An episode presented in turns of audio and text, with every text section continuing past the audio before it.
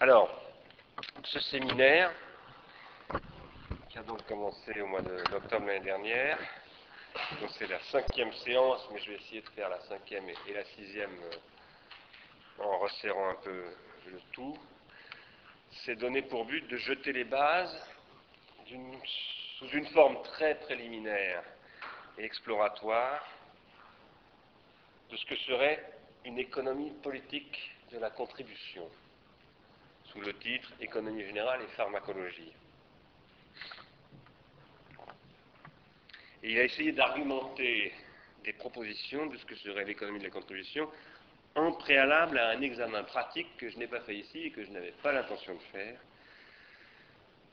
un examen pratique des conditions de mise en œuvre effective d'une telle économie avec des mesures concrètes qui seraient réglementées, organisationnelles, commerciales, industrielles, technologiques, etc., culturelles. Bon, tout ça, pour le moment, j'en ai pas du tout parlé. Peut-être qu'il faudra le faire plus tard.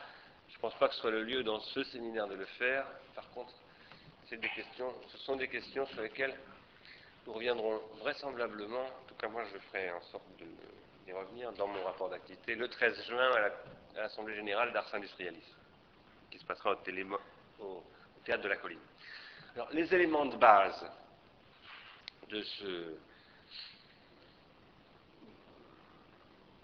qui sont ressortis de, ce séminaire, pour le moment, c'est premièrement qu'une telle économie de la contribution est nécessairement une double économie. Ce n'est pas exactement une double économie au sens où l'on a parlé d'une double économie du signe dans la pensée de Ferdinand de Saussure, mais ce n'est pas sans rapport non plus. Vous savez que chez Saussure, il y a une double économie du signe, il y a l'économie du niveau phonologique, qui n'a pas de signification, qu'on appelle parfois le niveau du signifiant, et il y a le niveau sémantique, euh, qui est le, niveau à proprement parler sémiotique ou sémiologique. Et euh, on distingue les deux pour les étudier. Et en même temps, moi je pose, et là je le dis pour l'économie de la contribution et l'économie en général, mais je le dirais aussi d'ailleurs pour l'économie euh, sémiologique de, de Saussure, qu'en réalité, on ne peut pas étudier la deuxième couche sans étudier la première, et réciproquement, la première n'existant pas à la deuxième, ni l'inverse. Quelles sont ces couches? Ce ne sont pas la phonologie d'un côté et la sémantique de l'autre, ou la sémiologie de l'autre, ce sont l'économie des subsistances d'un côté et l'économie des existences de l'autre l'économie des existences étant aussi ce que l'on appelle depuis Freud l'économie libidinale. Aujourd'hui, j'essaierai de montrer que cette économie des, existences, c'est-à-dire l'économie libidinale, est l'enjeu, enfin aujourd'hui, j'y arriverai pas, mais j'évoquerai, est l'enjeu de ce qu'on appelle les capacités, les indicateurs de développement humain, bref, tout ce que Amartya Sen cherche à faire entrer dans l'économie au titre d'une question que lui décrit comme morale. Mais moi, je pense que ce n'est pas une question de morale, c'est une question d'économie libidinale, dont la morale est d'ailleurs un fruit. Mais il ne faut pas prendre simplement au niveau de la morale, ça c'est trop court, et ça permet d'agripper à peu près rien du tout. Il faut le prendre au niveau d'en dessous, qui lui est vraiment très opératoire, et qui nous fait trouver le niveau des pulsions. Cela étant, Deuxièmement, deuxième élément de base de cette économie, donc je suis en train de tirer les leçons, vous avez bien compris, de cinq euh, séminaires. S'il y a une double économie des subsistances et des existences, il y a aussi un troisième plan, qui n'est pas une économie, sauf à parler, c'est peut-être le seul endroit en ce moment, je dis en ce moment, où je serais peut-être capable de discuter, moi, lui non, mais moi avec euh, Giorgio Agamben le niveau de ce qu'il appelle l'oikonomia. Je dis le seul niveau parce que j'ai assisté euh, il y a quelques semaines ou quelques mois dans cette salle même, euh, j'étais là et Agamben était là et j'ai écouté ce qu'il racontait. Et franchement, je me suis dit, on n'arrivera plus à discuter. Mais là, sur la question de l'oikonomia, ça n'est certainement pas sans rapport à ce que j'appelle le troisième plan. Le troisième plan, ce n'est pas le plan des subsistances des existences, vous le savez, le plan de ce que j'appelle les consistances, c'est le plan de ce qui n'existe pas. Qui n'existe pas parce que c'est infini. Or, rien de ce qui est infini n'existe. Ça, c'est ce que Newton nous a appris. Rien n'existe qui soit infini. Et Kant le reprend à son compte. Oui, mais l'infini, pour nous, c'est ce qui est le plus important. Donc ça n'existe peut-être pas, mais ça consiste. Et si c'est infini, ça n'est pas calculable. Ça n'est donc pas sur le plan de l'économie des subsistances ni des existences, parce que les existences, elles aussi, calculent. C'est sur le plan des consistances, et c'est un plan qui, comme il n'existe pas, est intrinsèquement fragile, il doit être soigné, cultivé et protégé. C'est ça l'enjeu de ce dont parle Agamben en réalité. Et je pense que, en même temps, les concepts qu'il développe pour en parler ne sont pas, euh, ne, permettent pas d'accrocher la réalité, la réalité d'aujourd'hui, en, tout cas. Troisième point, cette économie de la contribution, qui est, donc une économie générale entendue au sens à la fois de Georges Bataille, je reviendrai sur Bataille tout à l'heure, à propos de ce que veut dire économie générale, et une double économie, cette double économie, donc, est une duplicité économique. Duplicité voulant dire, vous savez, en français, deux choses au moins, l'unicité, la duplicité, la triplicité, etc. Le, deux, mais aussi voulant dire l'ambiguïté, le caractère tort, tordu, duplice, pour ne pas dire menteur, pervers de cette économie. Et en effet, cette économie est perverse, intrinsèquement perverse. Qu'elle soit l'économie des subsistances ou l'économie des existences, elle est perverse.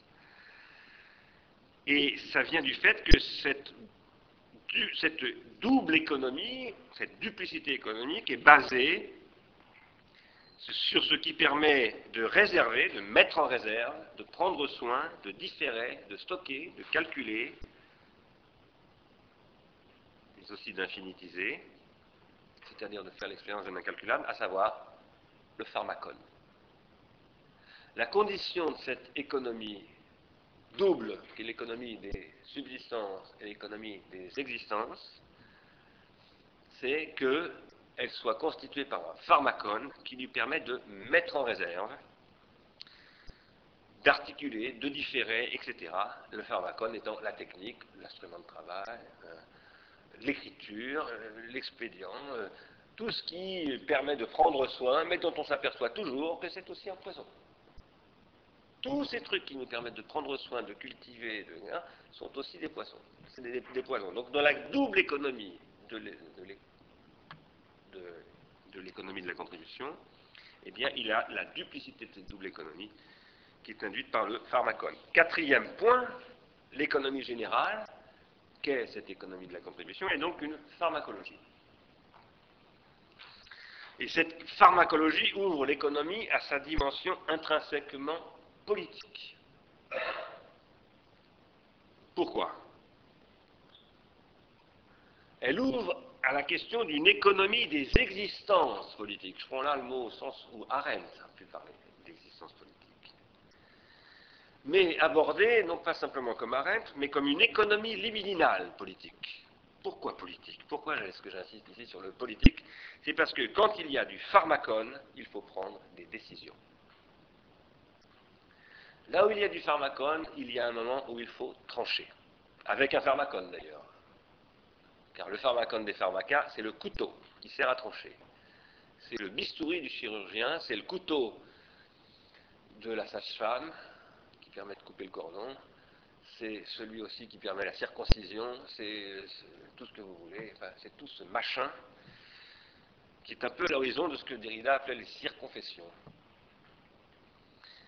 Et qui permet de prendre des décisions euh, politiques sur le pharmacone. Il y a un moment où il faut prendre des décisions. Quelles sont ces décisions? Ben, Les décisions de construire une économie des pharmacas, Une économie et une mise en réserve de ces pharmacas qui s'appelle une thérapeutique des pharmacas, un soin pris aux pharmacas, et à travers ces pharmacas, à ceux qu'ils permettent de transformer, d'élaborer, de relier, etc., etc. La matière, les individus, les groupes, le désir, etc.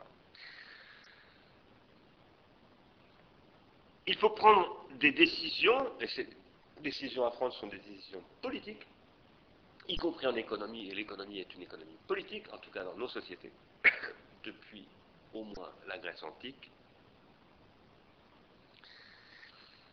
parce que les champs de possibilités ouverts par la pharmacologie qu'est l'économie sont traversés et constitués par des tendances. Ces tendances sont des tendances de la libido. Ce sont des tendances inhérentes à la libido elle-même.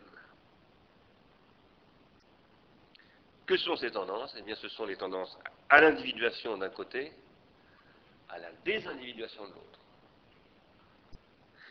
Tendance à la diachronisation d'un côté, ou à la singularisation, à la synchronisation de l'autre. Tendance irréductible. On ne peut pas supprimer une tendance. Parce que le diachronique est toujours tendu vers la synchronisation.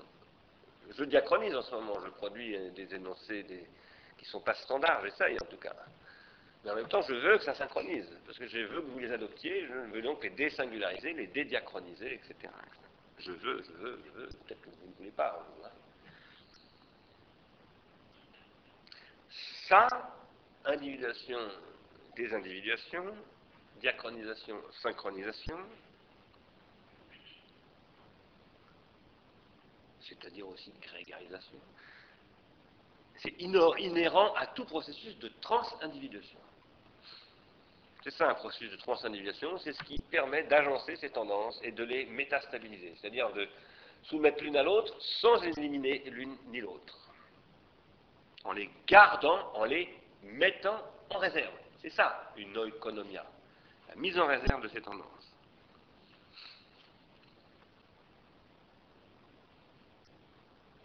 Et ici, s'il faut parler de trans-individuation, c'est parce qu'on s'individue jamais tout seul on s'individue toujours avec d'autres, aussi bien dans l'économie des subsistances d'ailleurs que dans celle des, existences. L'économie des subsistances, c'est l'économie de la division du travail. On ne pas tout seul. Il n'y a pas de travail qu'on fasse seul. On fait toujours, le travail suppose toujours déjà une division du travail. Et euh, l'économie du désir, eh bien c'est une, une, économie du, partage et du, et de, et de la, du convoitement, je ne sais pas comment dire, des objets du désir. L'objet du désir n'est jamais désiré par un seul. Et si je désire un objet, je suppose que d'autres le désirent aussi. C'est peut-être faux d'ailleurs, je le crois. Ah, ça peut me rendre jaloux, ça peut me rendre peindre, ça peut me rendre paranoïaque, ça peut, ça peut produire toutes sortes de choses. Il n'y a pas d'érotisme isolé. Même s'il y a de l'auto-érotisme, cet auto-érotisme est un fantasme de l'autre en moi, etc. Dernier point, euh, nous vivons à une époque pharmacologique en mutation. Donc le sens de ces questions aujourd'hui, c'est ce qui s'inscrit dans une mutation pharmacologique qui advient au moment où, par ailleurs, alors cette mutation pharmacologique, c'est ce que j'appelle le dernier stade de la grammatisation, c'est euh, les technologies euh, de l'esprit dont on parle, l'ars industrialis, etc. C'est ce dont je parlais la semaine, enfin pas la semaine dernière, mais dans le séminaire précédent au mois de mars, je vais y revenir tout à l'heure, les métadonnées, toutes ces choses. Et par ailleurs, cette nouvelle, dimension pharmacologique et organologique, parce que pharmacologique ici c'est un nom de l'organologique, advient au moment où explose le consumérisme. Je répète que ce séminaire a commencé avant 2008. Ce séminaire est la suite du séminaire que je faisais l'année dernière qui s'appelait Économiser signifie prendre soin. 2008 euh, n'avait pas eu lieu. Enfin, 2008, c'était en 2008, mais la, la crise n'avait pas encore eu lieu. Entre le début de ce séminaire et maintenant, il s'est passé des choses. C'est le cinquième point. Et ces choses rendent de plus en plus sensibles le fait que l'économie libidinale aurait été organisée en sous-main au XXe siècle, d'une façon non thématisée, non politisée au sens de non exposée au débat public, non objet d'une discussion, et que ce travail de l'économie libidinale mené par le capitalisme à travers le marketing, Edouard Bernays, etc., eh bien, tout à coup, il émerge comme tel. Moi, par exemple, je ne peux pas vous dire avec qui, mais j'ai en ce moment des discussions avec des gens avec qui je n'aurais jamais discuté l'année dernière. Qui tout à coup se disent Ah, vous avez peut-être raison. Alors que quand il y a deux ou trois ans, j'ai passé à France Culture et qu'Alain Gérard Slama était là et j'avais dit l'économie binaire, il me dit Ah, vous voulez vous occuper de ce que désirent les gens, de leur sexualité et tout. Vous ne comprenez absolument rien. Vous ne comprenez rien du tout.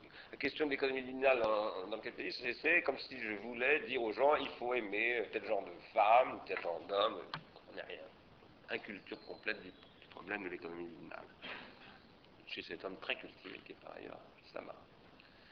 Mais en ce moment, c'est en train de changer. Peut-être pas chez Sama, mais chez, d'autres. Et ça émerge dans le discours d'Al Gore, qui a été traduit avant 2008, hein, été écrit en 2007, l'assaut de la, raison assiégée en français,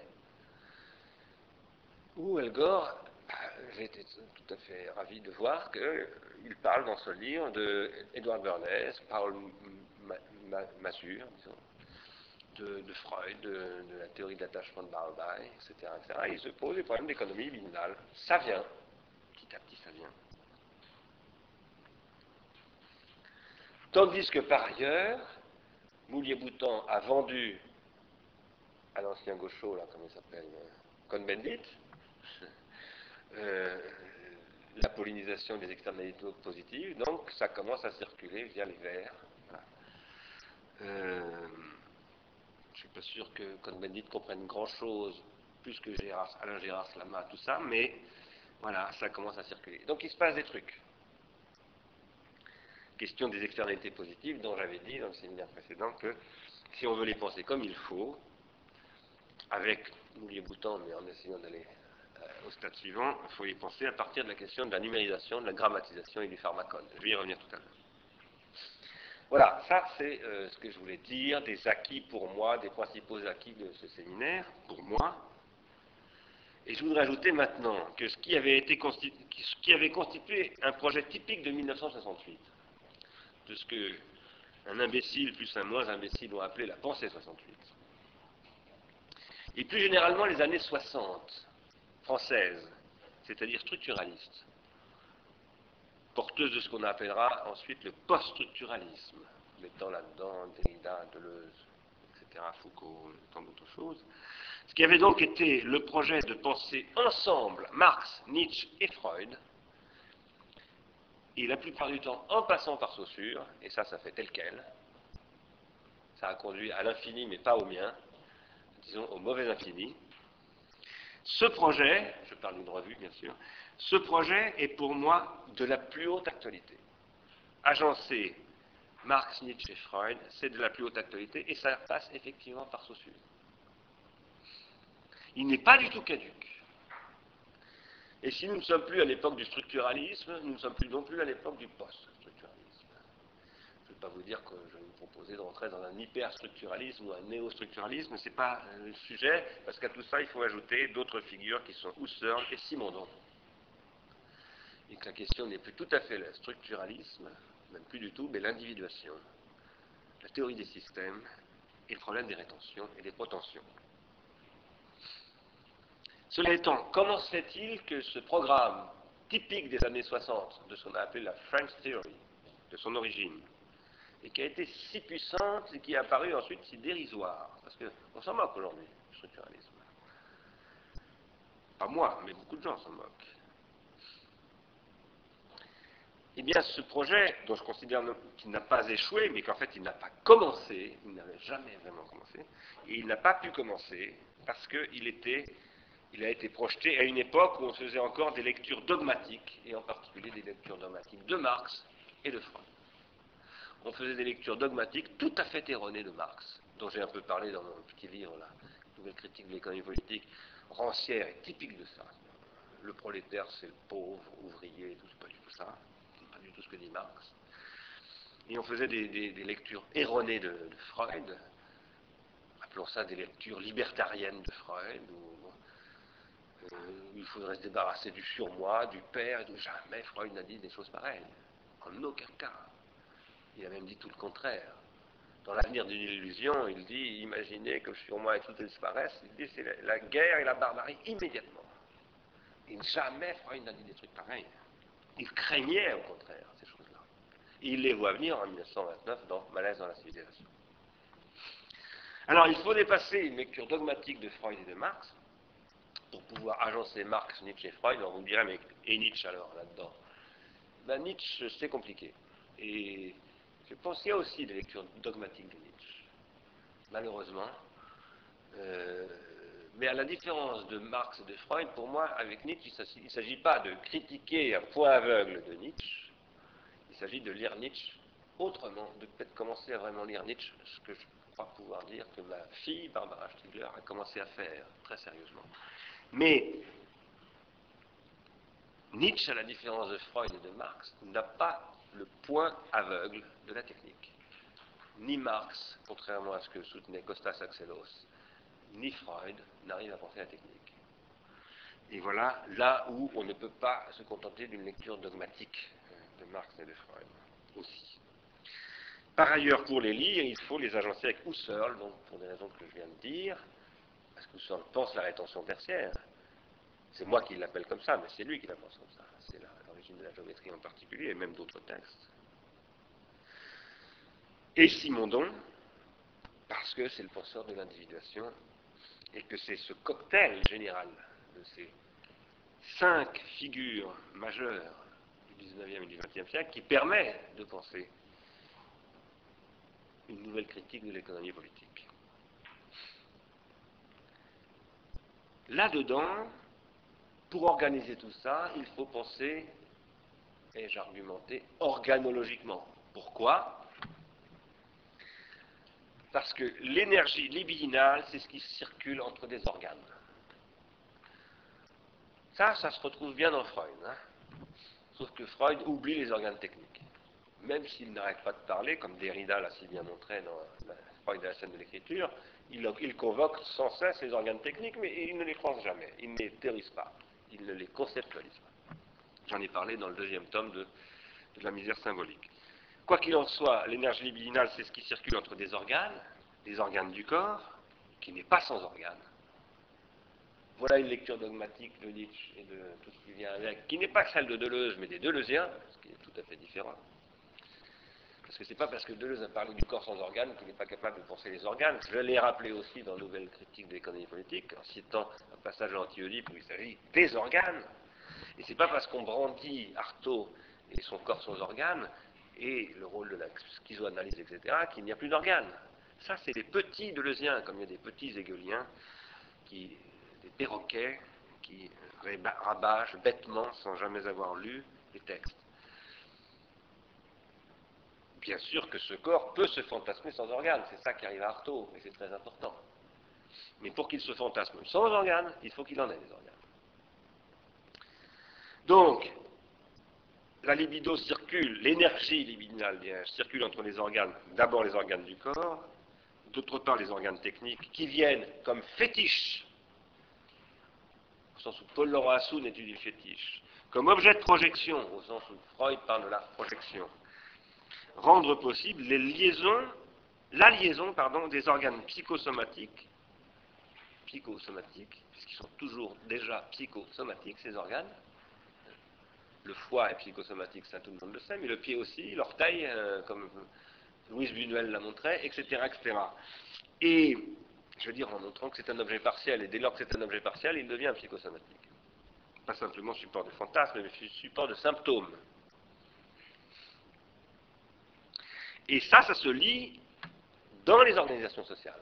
Ça se lit au sens où Freud parle de la liaison des pulsions dans les organisations sociales, c'est-à-dire entre les corps, entre les corps tels qu'ils font corps dans un faire-corps social organique, c'est-à-dire organisé par des organismes comme l'Université Paris 6, le Collège de philosophie, Ars Industrialis et toutes sortes de choses, à l'intérieur desquels leur organisme va se construire de la sublimation. Car ces organismes cultivent des idéalités, des infinités. Et ces idéalités et ces infinités forment des objets de désir communs qui conduisent à une métastabilisation de ce qu'on appelle un surmoi.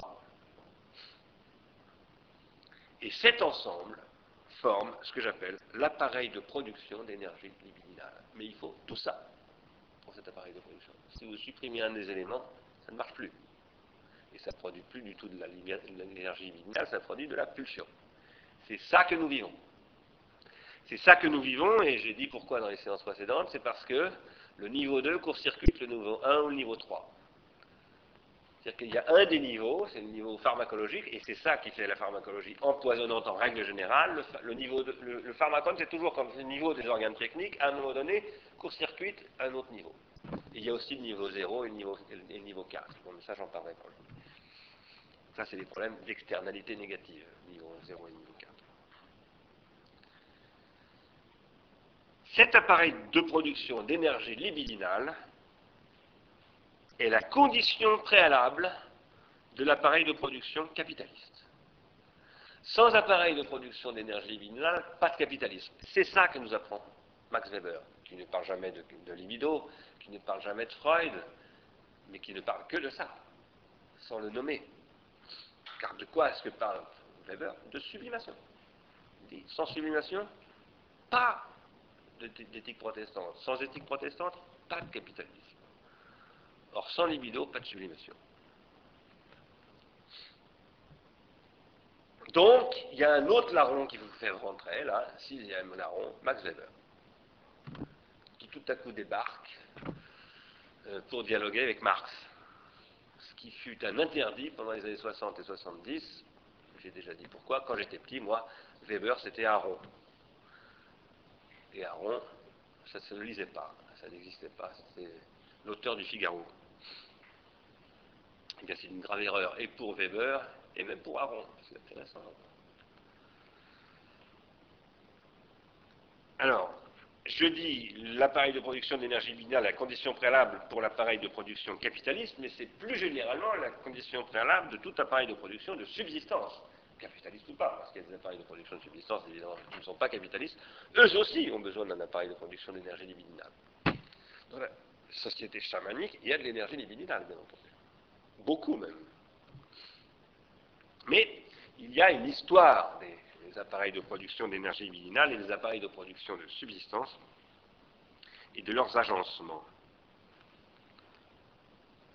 Ce que montre Weber, c'est que l'appareil de production capitaliste est hanté, A-N-T-E, en français ça veut dire fiché, planté dans, euh, appuyé sur,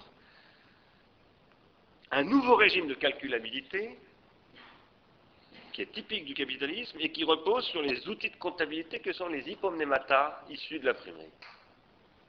La pratique des hypomnémata, des livres de comptes, qui, s'est répandue avec la généralisation de l'imprimerie et donc l'alphabétisation. Mais il ajoute, ces hypomnémata sont aussi celles qui servent à diffuser la Bible.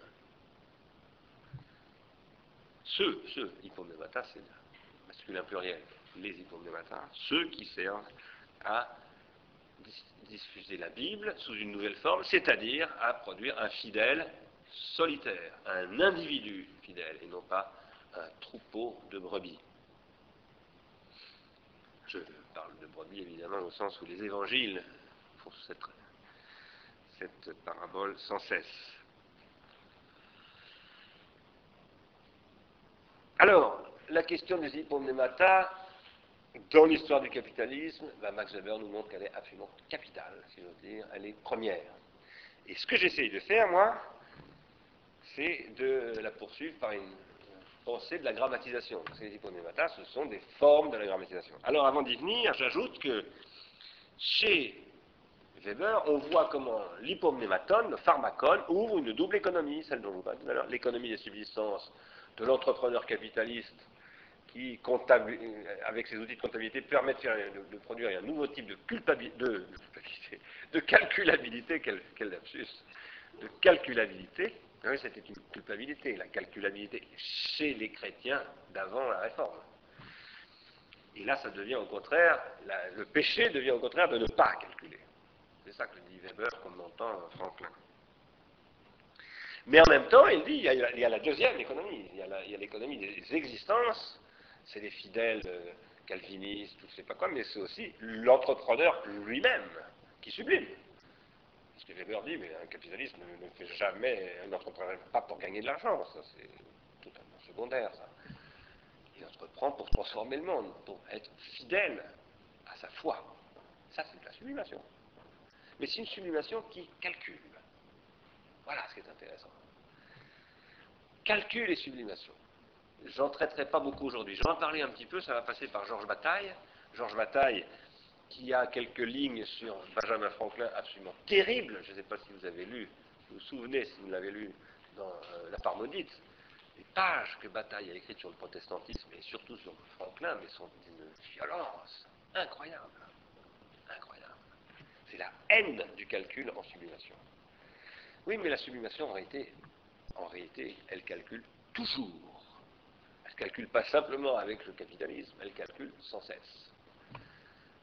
Et d'une façon générale, le désir calcule sans cesse. Le désir, c'est l'expérience de l'incalculable, mais pour faire l'expérience de l'incalculable, il faut beaucoup calculer. C'est pour ça qu'Arsène Spinoza, d'ailleurs, dans notre manifeste, nous avions fait référence à ce grand catholique qui est euh, poète, comment s'appelle-t-il, le soulier de satin euh, Claudel, euh, écrivant Il faut. je, me souviens. J'ai plus de mémoire, je pense que je suis atteint de la maladie. Ça, ça, flanche, moi qui parle de la mémoire. En ce moment, c'était. Bon, donc je suis un vrai gruyère très beau, très, très beau vers de, Claudel. Il faut qu'il y ait dans le poème un nombre qui empêche de compter. Mais pour que le nombre empêche de compter, c'est-à-dire le maître, hein, le maîtron, qui veut dire en grec à la fois la réserve, le calcul, euh, c'est une chose et le contraire de la chose. Hein. Euh, il faut calculer. Hein. Un poète, ça calcule beaucoup. Un architecte, ça calcule beaucoup. Un peintre, un peintre, Léonard et tout ça, mais c'est un calculateur effréné à, toutes sortes d'égards d'ailleurs. Hein. Euh, et puis tout à, coup, on oppose le calcul et l'incalculable, et ça on le retrouvera, je n'aurai pas le temps de vous en parler, mais si j'avais du temps, on l'aurait retrouvé dans Sein und Zeit de Heidegger. Et ça, c'est la bêtise métaphysique. L'origine de la grosse bêtise, comme dit euh, la Coulabart à propos de Heidegger celle qui le conduit aussi au nazisme. Cette métaphysique qui fait que quand on commence à opposer l'incalculable et, le calculable, on sépare le bon grain de livret, enfin bon, ça, tourne très vite au vinaigre. Ça, c'est le diabolique du pharmacologique. Bon. Alors, quoi qu'il en soit, tout ça, ça s'inscrit dans un processus de grammatisation. Et ce processus de grammatisation, cette dimension hypomnésique du capitalisme, qui s'inscrit dans la grammatisation, eh bien, il faut la poursuivre de Weber à Marx. Il faut remonter le courant comme un saumon de Marx, de Weber, 1905, à Marx, 1865, 1867. C'est-à-dire à Marx, penseur de la machine, qui d'ailleurs doit ça à 1776, Adam Smith. Parce qu'on oppose aussi euh, bêtement Adam Smith et Marx, mais c'est beaucoup plus compliqué que ça. Marx a énormément lu Adam Smith, et dans Adam Smith, il y a déjà beaucoup de choses qui donnent à penser quoi? La machine-outil comme processus de grammatisation. Si on veut faire, si on veut essayer de penser la double économie du capitalisme et de l'économie politique en général sur ces plans des subsistances et des existences, et si on dit qu'il faut penser les hypomnémata, alors ça passe par Max Weber, mais ça passe aussi par les machines-outils et par tout l'appareil de production et d'objectivation et de prolétarisation qui en résulte. Il y a donc une ligne de continuité très forte entre Marx et Max Weber, mais elle n'a pas été tracée. J'ai essayé, moi, de l'esquisser un tout petit peu ces derniers mois, ici et euh, dans ce petit livre dont je parlais tout à l'heure, mais le travail reste totalement à faire. Hein. Moi, je n'ai fait qu'une esquisse. Quoi qu'il en soit, tout ça, c'est ce qui permet de penser l'agencement, enfin c'est ce que je crois, rendre possible de penser l'agencement des trois plans indissociables des deux niveaux de l'économie et du troisième plan, qui n'est pas une économie, mais une oikonomia, parce que c'est de l'infini et ça ne se calcule pas, donc ce n'est pas de l'économie. Mais c'est la condition des deux autres plans de l'économie, l'économie des subsistances et des existences. Et ça doit être pensé à la fois comme de l'économie politique et de l'économie libidinale, l'une et l'autre étant un processus de différence avec un A. Voilà maintenant Derrida. Septième larron. On ne peut pas éviter Derrida dans cette affaire. Ça ne veut pas dire qu'on est obligé de tout reprendre tel quel, pas plus que dans Deleuze ou dans Kant ou dans je ne sais pas quoi, mais la différence avec un A est capitale. Pourquoi? Parce que c'est elle qui permet de penser ce que, ce que Derrida appelle la mise en réserve. L'investissement et la dépense. Et finalement ce que Freud appelle la décharge, qui est donc la libération de la tension qui est une énorme et très très difficile question, qui conduit, et là j'en parlerai pas du tout, mais j'en ferai peut-être un sujet plus tard, à la question de la jouissance, de ce que Lacan appelait la jouissance, et qui est un objet extrêmement mal pensé à mon avis, extrêmement problématique, mais un objet absolument nécessaire, qui doit être mais qui est pensé aujourd'hui, je crois, encore dans la plus grande des confusions pour essayer d'avancer progressivement vers cette terrible, énorme question de la jouissance, je dis énorme parce que c'est là où coïncide la pulsion avec le désir. Le pervers jouit. Le pervers qui a court-circuité l'économie vidinale et qui est totalement asservi par sa pulsion jouit. Mais le désirant, qui est aussi pervers, je ne dis pas il y a le pervers du côté de la pulsion et le non-pervers du côté du désir, pas du tout, hein. justement pas comme ça. Non, le désirant qui est aussi un pervers, mais un bon pervers, si je puis dire. Eh oui, un bon pervers parce que sa perversion se sublime, est sublimable, tandis que le pervers pulsionnel n'est pas sublimable. La perversion de... On pourrait, alors là, je ne vais pas vous donner des exemples, ça nous ferait tous rire, etc., mais la perversion du bon pervers, euh, comme on dirait pas du bon pasteur, qui est un très très bon vin de Pomerol par ailleurs. Euh, c'est une perversion qui a la capacité à se sublimer, c'est-à-dire à transformer le plomb en or. Hein. Je suis un grand pervers, mais je deviens curé. Et ça peut parfois poser quelques problèmes. Mais ça produit de la mise en réserve et ça produit vraiment de la sublimation. C'est-à-dire ça produit de la socialisation, ça produit, ça construit du social. Donc c'est bien de l'énergie libidinale, c'est bien un appareil de production libidinale. Je dis ça, de, je parle du prêtre, j'aurais pu parler de l'artiste, hein, ou du prof. Je sais si les profs sont des pervers. Alors, ça, pour, pour inspirer tout ça, il faut, faut passer par la question de la mise en réserve. La question de la réserve. Parce qu'une économie, c'est une mise en réserve. Économiser, c'est mettre en réserve. On dit parfois l'écureuil économiste ses noisettes, ce qui est évidemment une bêtise, mais enfin, c'est pas une bêtise, c'est une image. C'est pas une image parce qu'il n'a pas de désir, donc euh, il n'a pas de différence avec un A, etc. Mais si on le dit, c'est parce qu'on y voit un analogone de notre comportement à nous lorsque, pendant l'été, nous rentrons du bois pour l'hiver. Et, là, nous faisons de la mise en réserve. C'est-à-dire que nous dédions une partie de notre existence à quelque chose qui, pour plus tard, et ce que je vais essayer de vous montrer tout à l'heure, c'est que ce plus tard, et ne c'est pas simplement beaucoup plus tard, c'est à jamais plus tard. C'est de l'infini, en réalité. Ça n'est jamais seulement pour l'hiver prochain. C'est toujours pour l'hiver de tous les hivers, et c'est pour l'Apocalypse. C'est toujours pour ça. Ce qui ne nous oblige pas à redevenir chrétiens. Chrétiens ou je ne sais quel type de croyants religieux. Je, vais, je, vais, revenir sur cette question de la réserve et de sa mise en réserve, mais avant, oh, j'avance pas du tout, j'y arriverai pas. Mais avant, euh, je voudrais rappeler quelques trucs, je vais accélérer, sur des choses acquises à la séance du mois de mars et auxquelles je tiens. La grammatisation actuelle, dans ses capacités de mise en réserve, a des caractéristiques tout à fait nouvelles. Nous vivons un nouvel âge du pharmacone, la grammatisation numérique, qui est l'infrastructure de l'économie de la contribution, qui, par exemple, en particulier, premièrement, permet de créer des types de circuits de transindividuation tout à fait nouveaux. c'est ce que j'avais appelé dans la séance d'avant la grammatisation bottom-up. Le fait que ça grammatise par en bas. Ce qui n'a jamais eu lieu dans l'histoire de la grammatisation à ma connaissance. Ça a toujours grammatisé par en haut, top-down. Peut-être que quelqu'un me montrera que c'est pas vrai, mais je pense que c'est pas demain la veille. Et ça, c'est très important. Pourquoi? C'est ça que je voulais vous dire. Ça, j'avais déjà dit ce que je viens de dire là.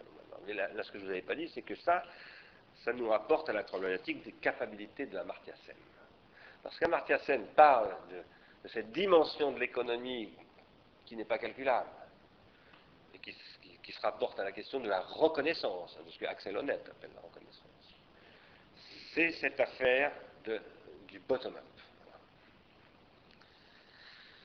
Ceci, ces circuits totalement nouveaux qui sont produits par du bottom-up, etc., qui n'est pas forcément le web et tout ça, ça peut être aussi des modes de vie en Inde qu'a décrit Anna Amartya Sen, hein, des modes de solidarité sociale avec la participation, constituent un nouveau milieu industriel capable d'induire des circuits de transindividuation territorialisés, parce que ces circuits se territorialisent, et former la base d'une nouvelle économie politique dans laquelle la question des milieux associés apparaît. Ces nouveaux circuits de transindividuation produisent ce que j'appelle des milieux associés. Mais, ça fait des années que je parle des, milieux associés, que j'explique qu'un milieu associé, ben, c'est ce qui dépasse le milieu dissocié. Mais ce que je n'avais jamais dit jusqu'à maintenant, et qui a été un des aspects de la séance de mars, c'est qu'il y a deux types de milieux associés. Il y a les milieux associés euh, type turbine gimbal, où là, on peut instrumentaliser l'eau pour faire tourner la machine, pour, euh, assurer son fonctionnement, pour la refroidir, pour assurer la pression des, l'imperméabilisation des paliers, etc., etc., pour apporter son énergie, bien sûr. Et on peut aussi instrumentaliser le milieu humain pour faire ce que Marianne Dujarrier décrit comme étant la manière de faire travailler le consommateur au service des entreprises pour s'hyper-consumériser. Et à ce moment-là, c'est effectivement un milieu associé, mais c'est un milieu associé qui aggrave la situation de dissociation. Donc c'est un milieu paradoxalement associé, qui consiste à, faire que, en quelque sorte, le consommateur s'auto-court-circuite. S'auto-court-circuite. Et le deuxième type de milieu associé, c'est le milieu associé qui produit du milieu symbolique à proprement parler, ce que j'appelle du milieu dialogique. Où là, en effet, je ne me co-individue avec un autre qu'à la condition qu'avec cet autre, je participe à l'individuation du milieu lui-même, et donc que je produise avec lui de la transindividuation. C'est dans ce cas-là qu'on a véritablement affaire à une économie de la contribution et à du bottom-up. Sinon, ce n'est pas le cas.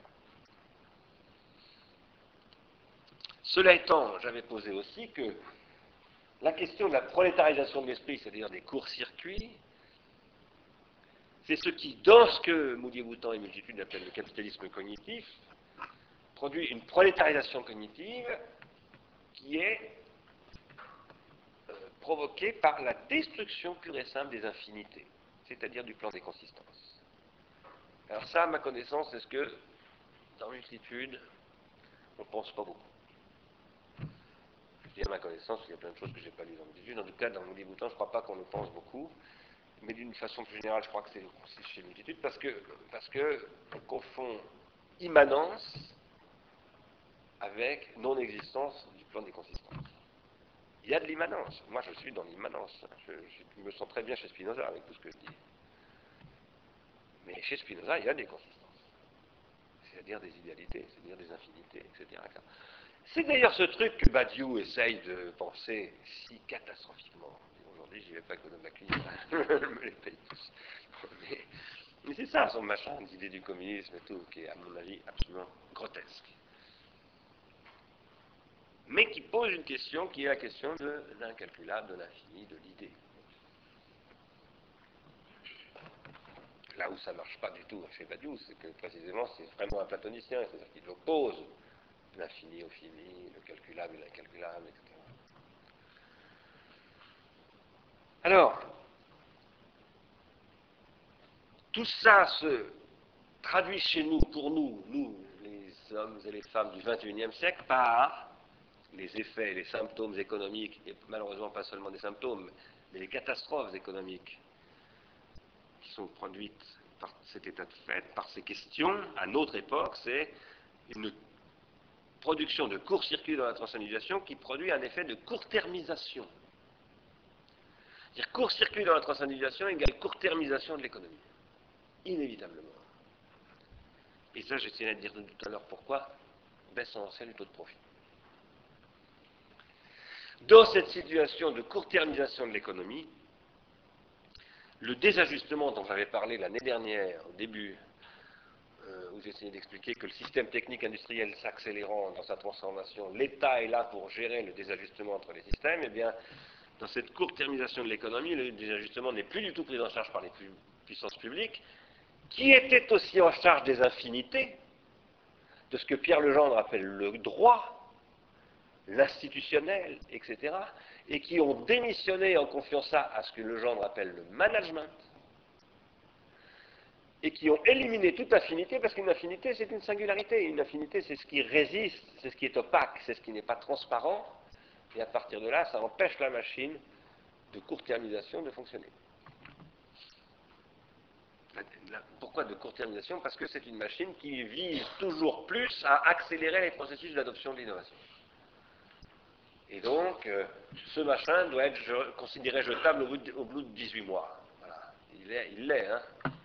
Ça, c'est un BlackBerry, très à la mode il y a 18 mois. Aujourd'hui, c'est le iPhone qui est à la mode. Ça, c'est bon pour la poubelle. et c'est comme ça que ça fonctionne, l'innovation industrielle. Autrement dit, c'est une innovation industrielle qui détruit des protensions. Si on pose qu'une protension, c'est ce qui projette dans le temps et qui projette loin dans le temps et qui tend toujours à projeter dans le temps à l'infini, les protensions que produit la cinquième de Beethoven s'infinitisent.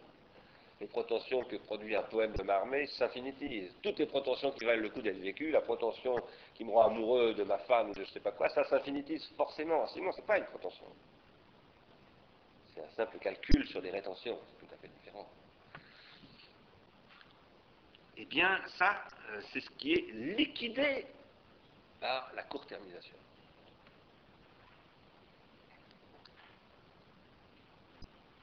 Cette question énorme, magnifique, de l'économie des proportions, qui est une économie des infinités, c'est ce que l'on on ne peut pas penser avec le heideggerianisme, ni avec Hans Jonas, qui est un heideggerien. On ne le peut pas parce que chez Jonas et chez euh, Heidegger, on ne peut pas, et là sur ce point je suis en désaccord avec Derrida, chez Derrida non plus, d'après ce qu'il m'a répondu un jour dans un livre qu'on a fait ensemble, on ne peut pas distinguer le court terme et le long terme. Si vous avez lu l'échographie de la télévision, à un moment donné, je, dis à Derrida, euh, mais est-ce qu'il ne faut pas euh, mener une politique à long terme? Il dit on ne peut jamais distinguer le court terme et le long terme. C'est archi faux pas du tout la même chose, le long terme et le court terme. Qu'est-ce qui permet de distinguer? Bien sûr que le long terme est calculable, sinon ce n'est pas du long terme. Et bien sûr qu'à à ce titre-là, Heidegger peut dire ben, le long terme, ça appartient à la, préoccupation, au buzz c'est-à-dire à ce qui fait qu'on n'est pas dans ce qu'il appelle la temporalité propre, Eigentlichkeit, et qu'on est déjà on n'est pas dans l'ontologique, comme il dit, mais on est déjà tombé dans l'ontique, c'est-à-dire dans, le, calcul. Oui, mais dans le long terme, ce qui se calcule, c'est un rapport à l'infini. C'est un rapport à l'incalculable. Je calcule comment nouer un rapport à l'incalculable. C'est ça le long terme. Parce que le long terme, ce qui est vraiment un long terme, c'est quelque chose qui pose un indéterminé. Sinon, c'est du court terme à long terme, si je peux dire. C'est-à-dire que, parce que le court terme est évidemment, en peu ce point de vue-là, une notion relative très court terme pour moi de dîner ce soir si j'ai faim. Hein. c'est très court terme, c'est-à-dire dans les, dans les 6 heures qui viennent, j'ai besoin de me mettre un beefsteak dans, l'estomac ou, au moins quelques grains de, riz. Mais il peut y avoir du court terme, euh, court terme sur plusieurs années. Euh, il peut y avoir aussi du, court terme sur des décennies. Je ne sais pas, moi, planter par exemple des peupliers ou des. Vous voyez, bon, euh, Et puis il y a du long terme. Et alors, est-ce que la plantation de peupliers, c'est du court terme ou du long terme? Ça dépend comment on l'aborde. Ça dépend à quoi ça sert. Parce que si ça sert à construire un lien intergénérationnel, et c'est à ça que ça sert en général, et à garantir euh, Bon, à ce moment-là, ça rend possible des infinitisations. Donc, euh, c'est du long terme. Plus simplement du, court, du long court terme. Quoi qu'il en soit chez Heidegger, parce qu'il oppose le calcul et l'incalculable, le déterminé et l'indéterminé, parce qu'en fait, il oppose le technique et l'authentique ou le, propre, on ne peut pas penser ça. Donc, euh, la temporalité heideggerienne, on en a besoin pour penser tout ça, bien entendu. Parce que si on veut bien penser Freud, il faut passer par Heidegger question de la pulsion de mort, etc., ça passe par l'être pour la mort de Heidegger. On ne peut pas se permettre de se passer de Heidegger. Mais, c'est pas avec Heidegger qu'on arrivera à penser cette économie des protensions. Ça, sûrement pas. Alors, j'ai essayé dans le dernier chapitre, non pas dans le dernier chapitre, mais dans la fin, le dernier paragraphe, ou les deux derniers paragraphes, de, pour, une nouvelle critique de l'économie politique, de, dessiner des modèles d'économie protentionnelle. Et j'ai essayé de montrer comment le capitalisme est un formidable dispositif de construction d'économie protentionnelle.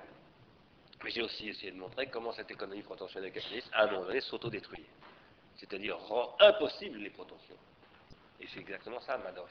C'est exactement ça, euh, les, les, comment on appelle ça, les actifs toxiques, là, la titrisation, toutes ces techniques, euh, les produits dérivés, toutes ces choses, c'est ce qui détruit les processus de, de protension. Alors, une figure très importante qui a euh, essayé de penser la question du rapport entre calcul, incalculable, etc., c'est Georges Bataille. C'est Georges Bataille euh, qui, en essayant de penser l'incalculable, essaye de penser avec une radicalité extrême une affinité protentionnelle.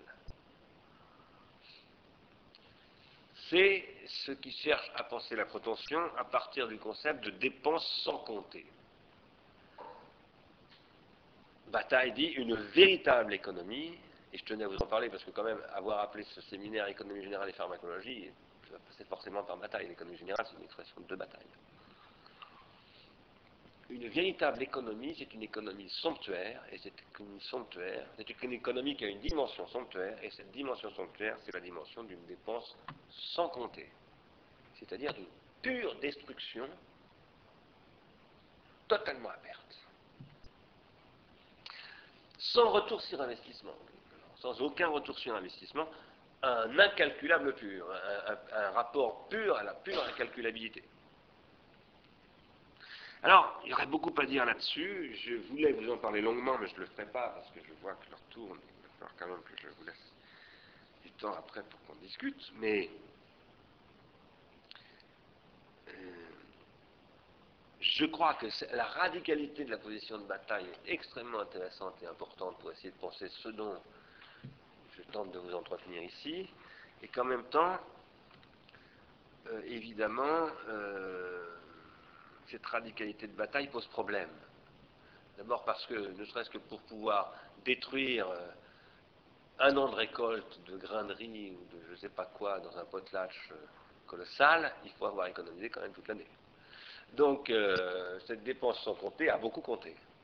Pour pouvoir beaucoup dépenser sans compter, il faut avoir compté longtemps. Et ça, ça nous ramène à la question de la jouissance, d'ailleurs. Donc, une économie sans réserve, moi, je crois que ça n'existe pas. Et que donc la question de la réserve est absolument irréductible. Et la question de la réserve, j'y insiste, ici c'est capital, c'est à la fois la rétention et la protention. Réserver, c'est retenir. Mais retenir, en réservant, c'est déjà anticipé, c'est-à-dire c'est déjà protentionnalisé. La réserve, c'est jamais simplement la rétention, euh, ni évidemment simplement la, la. C'est toujours déjà les deux.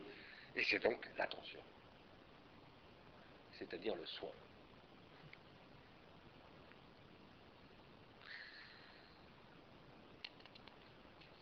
Bon, je voudrais dire un petit mot sur Schumpeter, pour mon ami Arnaud, euh, et, pour parler de, euh, de la question de la baisse essentielle du taux de profit, dont je proposerais que le 13 juin, on y revienne. je dis ça parce que Arnaud m'a dit, travaille pas de secret, Arnaud, que euh, dans ce bouquin, la nouvelle critique de l'économie politique, sur le retour de l'investissement du taux de profit, qui va prendre la parole tout à l'heure sur ce sujet, ça, depuis Schumpeter, c'était pas évident. Il n'y a pas que toi qui l'a dit, hein, donc nous en avons dit, mais pas à propos de Schumpeter. Bon, la baisse en profit, on considère qu'on l'a guillotiné euh, à la fin du XXe siècle en économie. Ben, moi, je crois qu'on a tout à fait tort. Je crois qu'on a tout à fait tort. Je crois qu'on n'a pas bien compris la question de la baisse en de profit encore ou plutôt on l'a comprise ou on l'a entendu dans un sens strictement marxien, qui lui résonne en termes de ce que j'appellerais des éléments de comptabilité interne, dans le circuit, dans ce que Schumpeter appelle le circuit économique, mais ne prend pas du tout en compte les problèmes d'externalité. Et euh, je pense que la, théorie d'innovation de Schumpeter, de la production de valeur par l'entrepreneur, c'est ça qui est très important chez Schumpeter, hein, cette pensée de l'innovation qui se pense à partir de l'initiative, et ça, ça, ça, doit se rapprocher de Max Weber d'ailleurs, hein, de l'initiative d'innovation, parce que Weber a déjà soulevé ces questions en 1905, avant Schumpeter. Euh, c'est une question qui n'est valable et qui n'est pertinente que relativement. Un petit peu comme Newton, c'est bon en physique, mais euh, à l'intérieur d'une certaine région, et quand on élargit la région, ça ne marche plus tout à fait. ça ne nous suffit plus. Eh bien, je pense que Schumpeter, c'est pareil, parce que Schumpeter neutralise la question des externalités positives et négatives. Et qu'est-ce que veut dire les externalités ici? Moi, je parle des externalités positives et négatives, pas simplement au sens de la pollution des environnements, la destruction des, euh, ressources naturelles, euh, bref, la liquidation, le passage aux limites, comme dit René Passel, hein, mais la liquidation de la motivation. Pourquoi? Eh bien parce que euh, produire des courts-circuits pour accélérer l'innovation, qui est ce que pense Schumpeter, c'est détruire les conditions de la supportabilité de cette innovation. C'est à dire, ce que c'est qu'une innovation? L'innovation, c'est pas simplement mettre euh, un truc sur le marché, c'est que ce marché marche. Et pour que le marché marche, et soit pas, comme je l'ai écrit, un marché de dupes, il faut qu'il ne détruise pas la société dans laquelle il marche.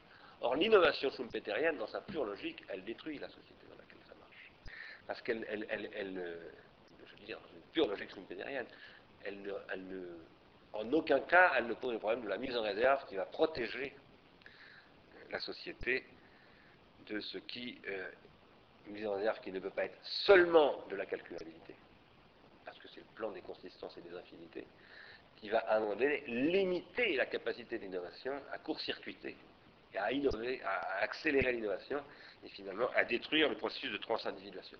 Je ne vais pas revenir sur la transindividuation, hein, j'en ai parlé dans mon bouquin, j'en ai un petit peu parlé dans, ce séminaire, mais je crois juste que j'ai essayé de montrer que et le capitalisme et le stalinisme, disons, le communisme, soi-disant, euh, sont des, phénomènes de court-circuit. Il y en a un qui se fait à travers le marketing dans le capitalisme, l'autre à travers la bureaucratie dans le stalinisme, mais ce sont des court-circuits. Dans tous les cas, on court-circuite le social. Et Schumpeter n'apporte absolument rien qui, permet de s'opposer à ça, bien au contraire. Et, donc, il y a une baisse essentielle du taux de profit dans de telles conditions. Et donc, je crois que ça rend à Marx quelque chose. Alors, ça, c'est le caractère pharmacologique hein, quelque chose de, très très important sur ce concept de baisse de profit. après, je ne dis pas que qu'il n'y a pas de solution à cette baisse de profit. Mais ce que je dis en revanche, c'est que s'il y a des solutions, eh elles passent par une économie libidinale et par une énergie libidinale qui elle-même demande à être économisée, qui elle-même demande à être protégée, etc. etc. Et donc c'est plus simplement une question d'économie schumpeterienne, parce que Schumpeter, c'est de l'économie des subsistances. Il n'y en a qu'un qui existe un peu, c'est l'entrepreneur, mais les autres, c'est de la pure subsistance. Hein. Organes de calculabilité. Hein. c'est tout. Hein. Mais c'est une économie des existences, et donc c'est plus une, économie capitaliste standard. C'est une économie politique qui fait une critique du capitalisme en tant qu'il est producteur de baisse tendancielle de taux de profit. Alors, excusez-moi. Euh, Maintenant, je voudrais développer un tout petit peu sur euh, la réserve, la mise en réserve. Ah oui, avant ça, je voudrais dire un mot quand même, si vous voulez bien, sur la pharmacologie. Parce que, euh, pour rappeler quelque chose vraiment, euh, que j'ai beaucoup développé, mais pas ici, mais dans des cours que j'ai fait en Angleterre et des conférences que j'ai fait aux États-Unis ces derniers mois, grammatologie et pharmacologie, ce sont deux concepts. Enfin, la grammatologie, c'est un concept de, de Derrida, qui n'est pas la grammatisation. Et la pharmacologie, c'est un concept qui n'est pas de Derrida, mais que je prends dans la pharmacie de Platon, qui est un texte de Derrida. Autrement dit, il y a une question de qu'est-ce que fait Derrida entre 1967 et 1972 pour moi Parce que de 67 à la grammatologie à 72 à la pharmacie de Platon, il y a quelque chose qui se produit. Eh bien, il se passe que il pose le problème pharmacologique de ce qu'il appelle le supplément. Mais quand je dis qu'il le pose, il le pose de manière extrêmement spéculative. Je prends le mot spéculative ici au meilleur sens du terme. Hein. Il, observe, ce que veut dire spéculer au départ. Il observe la chose. Mais il n'en fait rien politiquement et économiquement. Il n'y a pas de pharmacologie déridienne. Il y a une question déridienne du pharmacone, qui est absolument admirable, je lui dois absolument tout, hein, ce que je vous dis là aujourd'hui, mais il n'y a pas de pharmacologie déridienne. Et la question, pour moi, c'est ici de passer de la grammatologie à la pharmacologie. Et ça passe par la grammatisation, d'ailleurs, qui n'est pas pensée, elle non plus, par Derrida. Je crois que ça, je l'avais déjà dit, la loi de l'économie, c'est la loi du pharmacone. Et c'est ça, une pharmacologie. Et à partir du moment où on dit ça, euh, je vous ai dit pourquoi tout à l'heure, c'est forcément une économie, et forcément une économie politique. Et c'est forcément une critique de l'économie.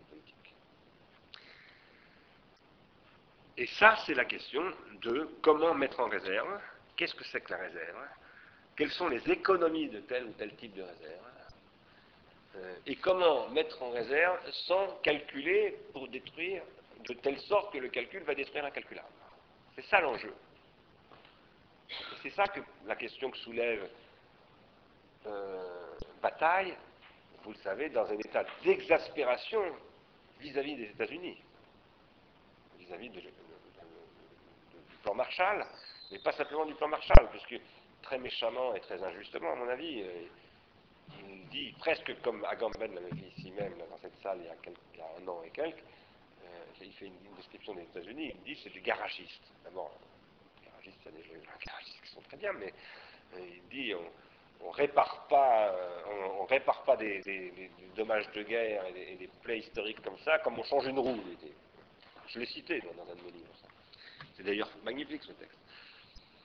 Mais il y a quelque chose, une, agressivité sur. Euh, alors pourquoi? Parce qu'il dit ils vont nous supprimer la calculable. Ils vont nous, imposer une conception de la mise en réserve qui est celle du, de ce que le genre appelle le management. Et il a raison, bien entendu. Il a raison, mais c'est pas si simple que ça non plus, parce qu'il va opposer le calcul et l'incalculable. Alors, qu'est-ce que c'est que la mise en réserve? J'avais commencé par dire, ça c'était l'année passée, économiser veut dire mettre en réserve, faire des réserves, ne pas gaspiller, faire attention, prendre soin. Cette économie, disais-je, est à la fois subsistentielle et existentielle, est à la fois une économie politique et une économie libidinale. Du côté de l'économie de subsistance, mettre en réserve, qu'est-ce que c'est? C'est investir, c'est ménager les possibilités pour l'avenir, c'est se donner le temps de voir venir, c'est, par exemple, quand vous êtes euh, gestionnaire d'un établissement public ou d'une boîte privée, vous avez l'obligation de faire des provisions, provisions comptables. Vous devez garantir, euh, par exemple, euh, tout un mois de salaire plus un mois de congé pour tous vos salariés. Enfin, tout ça, c'est de la mise en réserve. des techniques comptables de mise en réserve. La comptabilité est essentiellement un art de la mise en réserve et de la description des réserves.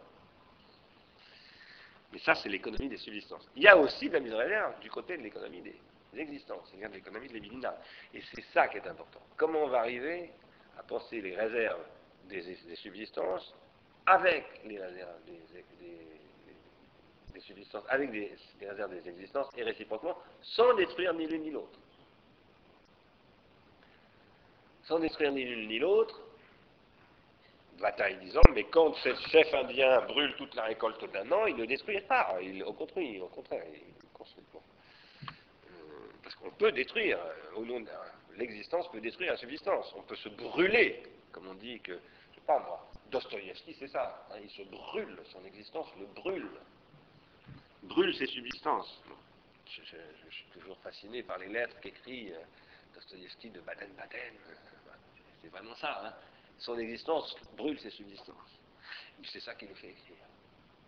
Parce que c'est grâce à ça qu'on a l'idiot, par exemple. Hein. Vous avez les, lettres de Dostoevsky sur l'idiot. pourquoi est-ce qu'il écrit l'idiot? Parce qu'il fallait qu'il ait 4000 roubles pour payer ses dettes de jeu. sinon, il n'aurait jamais écrit l'idiot. Hein. Il écrit l'idiot, euh, comme ça. Il est à Baden-Baden toute la journée, enfin toutes les, toutes les nuits en train de jouer, il est malade, il est. Il est Et puis l'après-midi, il dit il faut que je grave quelques pages, parce qu'il est payé à la page, comme Balzac.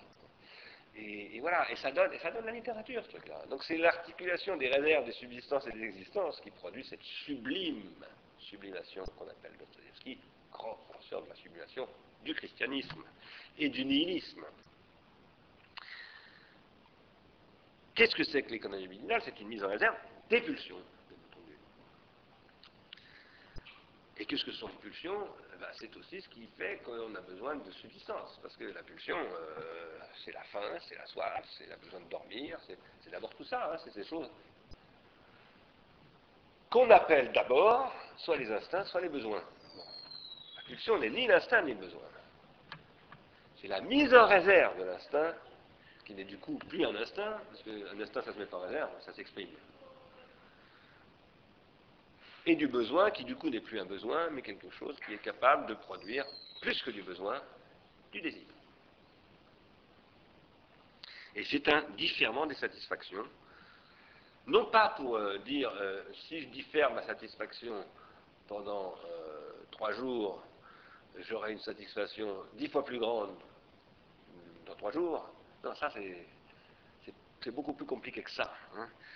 C'est beaucoup plus compliqué que ça parce que, euh, alors c'est peut-être le calcul que je vais faire, mais si c'est un objet de désir qui est à l'horizon, c'est-à-dire qui est la protension de ce différement calculatoire, eh bien ça va me transformer, ça va m'individuer, ça va transformer l'objet de mon désir, ça va sublimer l'objet du désir et moi-même par la même occasion. Donc peut-être que c'est comme ça que je vais raisonner, mais au bout du compte, c'est pas ça qui va se passer c'est un gain en supplément. C'est un, gain supplémentaire, disons. Et ce gain supplémentaire, je, peux l'obtenir aussi bien d'ailleurs en travaillant, parce que le, travail, le travail ne se réduit pas à l'économie de subsistance. Voilà ce que j'ai essayé de dire moi dans la deuxième partie de mon petit bouquin, la nouvelle critique de l'économie politique. Le travail, c'est pas l'emploi. Le travail, c'est de la sublimation, c'est une, une machine de production de désir, sinon c'est plus du travail, c'est de l'emploi, ou de l'esclavage, ou du servage, appelez ça comme vous voulez. L'emploi est une forme de servage plus ou moins civilisé. Hein. Et donc il n'y a pas. Le travail a toujours cette dimension d'économie de l'existence. C'est jamais simplement une économie de subsistance. Cela étant, en tant qu'économie libidinale, la réserve, la mise en réserve, c'est ce qui va produire une différence avec un A, donc, pour reprendre le terme de Derrida, qui ne produit pas simplement une différence pour dans quelques jours. Dans quelques jours, je vais aller, comme on trouve par exemple, ça c'est un autre roman, je, vais faire la littérature aujourd'hui, Samedi soir, dimanche matin, Alan Silito. Je vous recommande beaucoup de lire ça. Alan Silito, qui est aussi l'auteur de Le solitude du coureur de fond. Comment les ouvriers anglais s'explosent la tronche dans les pubs le samedi soir? Voilà. Ça, c'est toute une économie euh, somptuaire du pauvre anglais qui dit euh, j'en bave pendant toute la semaine, mais alors samedi soir au pub, je vais m'exploser la tête. Et ça, c'est une autre façon de. Mais c'est très proche de Dostoevsky. Et Alan Sinito, pour moi, c'est pas Dostoevsky, mais c'est très très bon. Euh, je pense que ça, ça contient toujours une différence avec un A à l'infini. C'est une différence à l'infini basée sur une différence avec un E infini. C'est-à-dire sur le fait que je pense qu'il y a quelque chose qui est sur un autre plan. Et qui consiste à cultiver une singularité qui se donne elle-même des objets singuliers. Et cette singularisation est une infinitisation. C'est ça l'économie des existences qui considère des consistances. La différence de l'économie politique, la différence avec un A de l'économie politique, qui calcule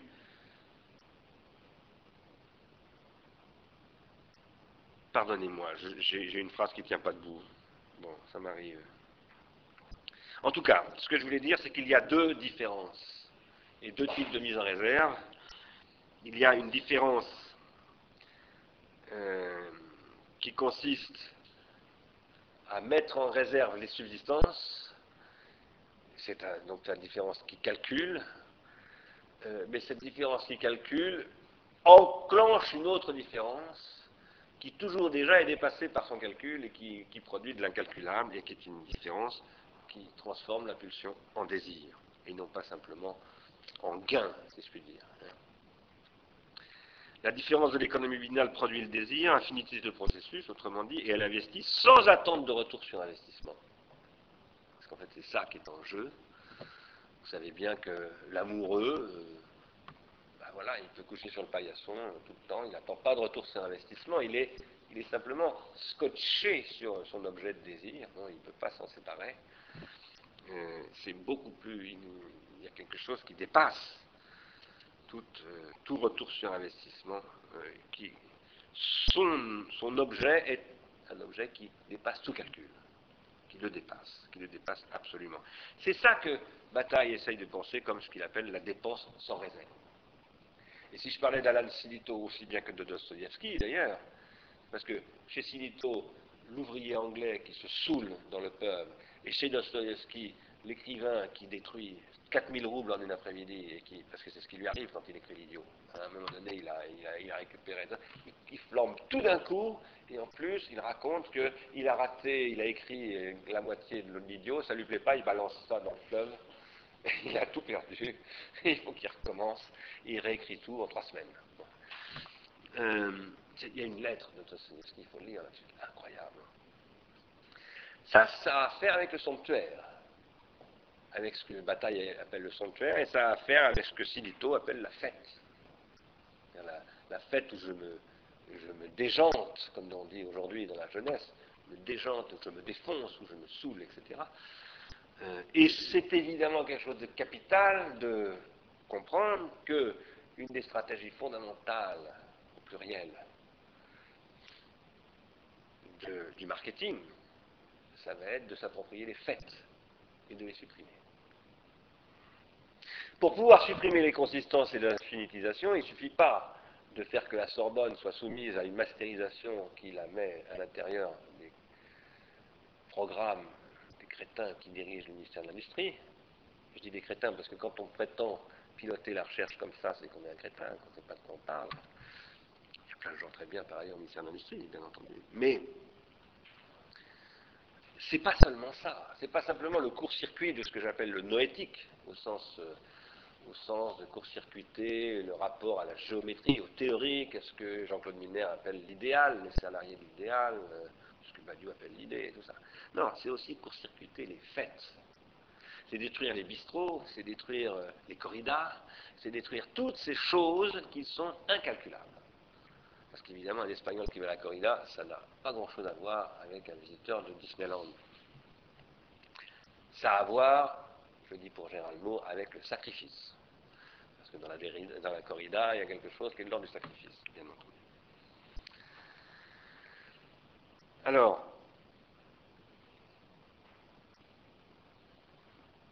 qu'est-ce que c'est qu'une fête? À quoi sert une fête? Eh bien, la fête a pour fonction fondamentalement de suspendre la loi du calcul. Il faut beaucoup calculer pour faire une fête, aller au Brésil et voyez la préparation du carnaval, etc. Hein. et c'est plus on est pauvre et plus on est capable de, dépenser sans compter. Hein. C'est les pauvres qui sont plus capables de ça. Les pauvres et les très grands riches qui sont très nobles. Voilà. Mais tout ce que dit Bataille, c'est ah, j'aime pas la Bourgogne parce qu'elle est capable de ça. C'est pas tout à fait vrai. Ça, c'est ce que Bataille appelle la part maudite. C'est cette part maudite qui est la seule possibilité de suspension de la loi du calcul. Pourquoi ne parle-t-il jamais de Freud? Ce post-surréaliste, parce que Bataille a quand même été d'abord un surréaliste. Je veux dire, Bataille est, un enfant du surréalisme.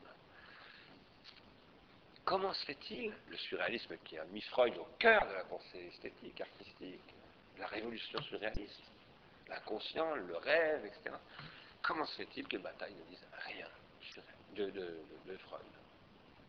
Pour moi, c'est inexplicable, sauf à penser qu'il n'arrive pas à penser, euh, avec Freud, euh, cette forme de l'objet du désir qu'il appelle la part maudite.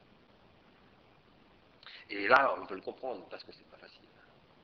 Mais ça, c'est une des très grandes questions de ce que serait une économie de la contribution. Pourquoi une économie de la contribution? Parce que dans la contribution, il y a de la simulation, donc de la part maudite. Il n'y a pas de simulation sans part maudite. Que cette part maudite se présente comme un potlatch ou qu'elle se présente comme un sacrifice euh, de Blandine ou de je ne sais pas quoi, euh, peu importe. Je veux dire, à un moment donné, je me donne sans compter et pour rien. Y compris, je donne ma vie. Euh, ça, c'est la question fondamentale. Et c'est ça que le marketing liquide. Court-circuiter le long terme autour, au, titre d'une calculabilité du, du, long terme qui conduit à sa court-termisation inéluctable, c'est court-circuiter ça.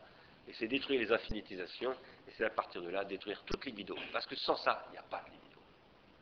C'est ça la réalité sociale de l'infinitisation. C'est les fêtes, c'est les, les, passions sublimatoires, c'est tout ce qu'on veut. On peut les décrire de toutes sortes de manières, bien entendu. Cela étant, lire bataille, c'est très difficile. Penser avec lui le sans réserve ou le sans calcul, c'est très difficile. D'abord parce que j'ai essayé de montrer pourquoi il c'est jamais sans calcul et sans réserve. Il y a eu beaucoup de calculs et beaucoup de réserves, et à un moment donné, je me permets de ne plus compter, c'est tout à fait autre chose. Mais si, si je prends en compte tout le processus, il y a évidemment beaucoup de calculs. Mais aussi, parce que chez, chez Bataille, le sans calcul et le sans compter apparaît être le pulsionnel ça ressemble au pulsionnel. Parce que quand on lit Bataille écrivant la part maudite, on pense aussi à toute la littérature érotique de Bataille, etc. Et on se dit, mais tout ça, ça marche ensemble. C'est une même économie libidinale, pulsionnalisée, sadienne, pour ne pas dire sadique. Et, du coup, euh, on, se dit, bah, c'est pour ça qu'il n'arrive pas à faire avec Freud.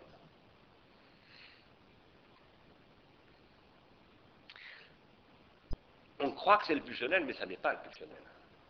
Ça y ressemble ça ne l'est pas. Si ça l'était, ça serait sans désir. Il est évident que Le Bleu du Ciel n'est pas du tout un livre sans désir. C'est au contraire une, extraordinaire expérience de la confrontation du désir à la jouissance. Mais dans Le Bleu du Ciel, il y a une amante. Il n'y a pas un objet de consommation sexuelle, il y a une amante, il y a de l'amour. Et donc c'est très compliqué. Qu'est-ce qui est en jeu alors? Pourquoi est-ce que ça n'est pas le pulsionnel? Eh ben, C'est pas le pulsionnel parce que le pulsionnel, c'est justement le calculable. Le pulsionnel, c'est du calculable. Et c'est pour ça que le capitalisme est condamné à devenir pulsionnel. C'est très facile de calculer sur le pulsionnel. Parce que le pulsionnel, c'est de l'automatique. Euh, les pulsions, il y en a qui nous habitent tous, qui que nous soyons, que nous soyons euh, Benoît XVI, l'ancien euh, des jeunesses hitlériennes qui ne veut rien dire en Israël, etc. Ou que l'on soit, euh, je ne sais pas qui, Nicolas Sarkozy, euh, ou que l'on soit Bernard Stiegler, ou que l'on soit Arnaud de Lépine, nous sommes tous porteurs des mêmes pulsions. Ces pulsions nous habitent tous, sans aucune exception. Même Mère Teresa, ou je ne sais pas. Même euh, Saint-Julien, surtout Saint-Julien l'Hospitalier. Je voulais vous parler de Saint-Julien l'Hospitalier, je n'aurai pas le temps. Je voulais vous en parler parce que c'est un, lui, c'est un formidable saint. Outre que c'est le saint qui a donné son nom à mon fils, mais ça je ne le savais pas à l'époque parce que c'est à cause de Julien Sorel que j'ai appelé mon fils Julien. Mais après j'ai découvert qui était Julien l'Hospitalier, d'abord dans Flaubert et puis après, euh, beaucoup plus tardivement, euh, dans la légende dorée, dans la littérature, tout récemment euh, catholique, ah, c'est un être de la pulsion. Alors lui, c'est un, des grands saints euh, où vraiment on voit que pour devenir saint, il faut transformer la pulsion en réserve et en sublimation. Mais il est très intéressant ce saint parce que il s'appelle Saint Julien l'Hospitalier, mais on dit toujours, mais il y a un autre Julien, il y a un autre Julien, il y en a des tas de Julien. il y en a un qui s'appelle Julien l'Apostat. Et lui, c'est le diable. Et il y a une version dans, la légende dorée. Euh, Julien Acosta, c'est un empereur, hein, un empereur romain, qui a tenté de déchristianiser la romanité, la romanité hellénistique, la romanité tardive, et qui était un chrétien, mais qui est devenu philosophe. Et qui, devenu philosophe, a dit Mais non, ce truc-là, christianisme, c'est pas sérieux, on va pas, bâtir un empire là-dessus. Donc il a tenté de déchristianiser tout ça en disant Mais les miracles, c'est des mensonges, on ne peut pas bâtir, quand on est philosophe, on ne peut pas bâtir un pouvoir sur des mensonges. Et il y a une version de Julien Apostat dans la légende de qui est extraordinaire, qui en fait un moine pervers, menteur, cupide, etc., qui dit en passant Oui, par ailleurs, il était empereur à Rome. Euh, mais, c'est absolument extraordinaire. Et alors pourquoi est-ce que je dis ça? C'est parce que Julien devient le saint pharmacologique. C'est-à-dire que c'est celui qui est à la fois le, saint des saints, si je puis dire, avec Julien l'Hospitalier, qui est quand même. Et c'est aussi une histoire extraordinaire, l'histoire de Julien l'Hospitalier, ça ressemble à Oedipe. Parce que Julien tue ses parents. Ah bon, il y, a, quelque chose d'absolument incroyable. Hein. Il y a une histoire de lit, il trouve ses parents dans un lit, il croit que c'est sa femme qui est au lit avec un amant, donc il tue sa femme et son amant, en fait c'est son père et sa mère. enfin, c'est une histoire, c'est du, du Sophocle, hein C'est absolument incroyable. Alors lui, c'est le bon Julien, parce que finalement, il va devenir, euh, et puis il va finir dans le, dans le, dans le sein, dans le sein des saints, pour le coup. Et puis, mais, en face de lui, il y a Julien Lacosta, il y a exactement son contraire. Euh, je voulais vous parler de ça, je ne le ferai pas, euh, parce que j'ai plus le temps. Alors pourquoi est-ce que je me suis mis à vous parler de, Saint-Julien ah, Je ne sais plus du tout. Je ne sais plus du tout. J'ai un peu perdu le fil. Bon, comme j'essaye d'accélérer, euh, du coup, je perds le fil. Bon, écoutez, je vais conclure. Je vais conclure. Pardonnez-moi de cette fin de séance un petit peu chaotique. Je vais conclure pour qu'on ait le temps de discuter quand même un peu.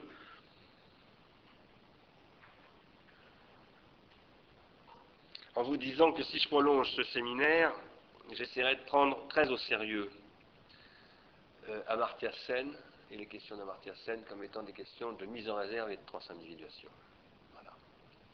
Je crois que ce que Sen tente de penser et qui n'est pas loin de ce que Moulier Boutin soulève par ailleurs au titre des externalités positives et ce que beaucoup d'autres soulèvent maintenant,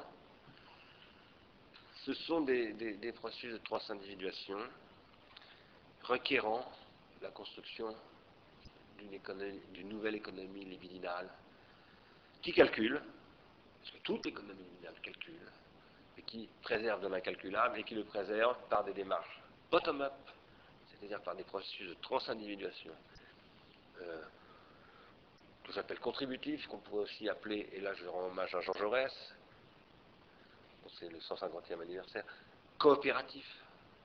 Jean Jaurès, qui était le porteur de la coopérative, euh, formant des types de milieux associés pour lesquels il faut trouver de nouvelles règles. Et ça, ça m'ouvrirait de dire ça vers les prescriptions pratiques dont je parlais au début de cette séance. C'est-à-dire, maintenant, si tout ça, qu'il faudrait théoriser beaucoup mieux que je l'ai fait, et beaucoup plus longuement, bien entendu, mais si, grosso modo, sur tout ça, on était à peu près d'accord, il faudrait maintenant essayer de trouver des règles pratiques par exemple, en termes de rémunération, ce qu'on appelle revenu, revenu d'existence.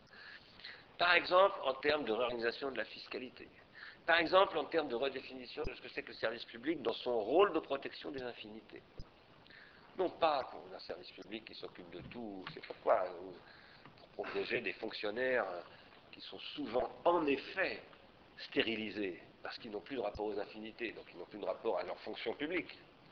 Donc ils ne savent plus pourquoi ils sont là, donc ils ne foutent plus rien. Il faut parler clairement. Je ne dis pas que les fonctionnaires ne foutent plus rien, mais je dis que beaucoup de fonctionnaires sont démotivés, ils ne font effectivement pas grand-chose. Ici, si j'avais eu le temps, j'aurais aussi parlé de Perlevade, qui avait donné une interview, entretien assez catastrophique à mon avis, euh, il y a un mois ou deux, France Culture, à propos de la crise économique, où il dialoguait avec quelqu'un d'autre dont j'ai oublié le nom, où il disait on ne peut plus passer par les États, les États ne sont plus pertinents, etc. Donc, euh, disant ils n'ont plus la force, on n'a pas la force de, résoudre les problèmes financiers, etc. Mais c'est pas du tout ça la question. Absolument pas ça. Il n'a rien compris. D'abord parce que ce qu'il n'a pas compris, pas plus d'ailleurs qu'Aglietta, c'est que la question n'est pas une question d'argent, euh, ce n'est pas une question d'économie financière. L'économie financière est une dimension, c'est la dimension de la calculabilité, mais c'est une dimension simplement beaucoup plus vaste que ça. J'aurais aussi voulu discuter de Robert Lyon, qui a ici fait une intervention dans, la même, dans une émission semblable sur l'écologie et sur les questions écologiques dont j'avais un petit peu voulu parler l'année dernière. Et j'aurais à ce moment-là essayé de parler de l'ordre, ce que j'appelle l'ordre des questions écologiques, au sens où Descartes parle d'un ordre des questions, mais moi je considère que si on veut résoudre l'ordre des questions écologiques, par exemple les problèmes de pollution atmosphérique, de destruction de la couche d'ozone, de,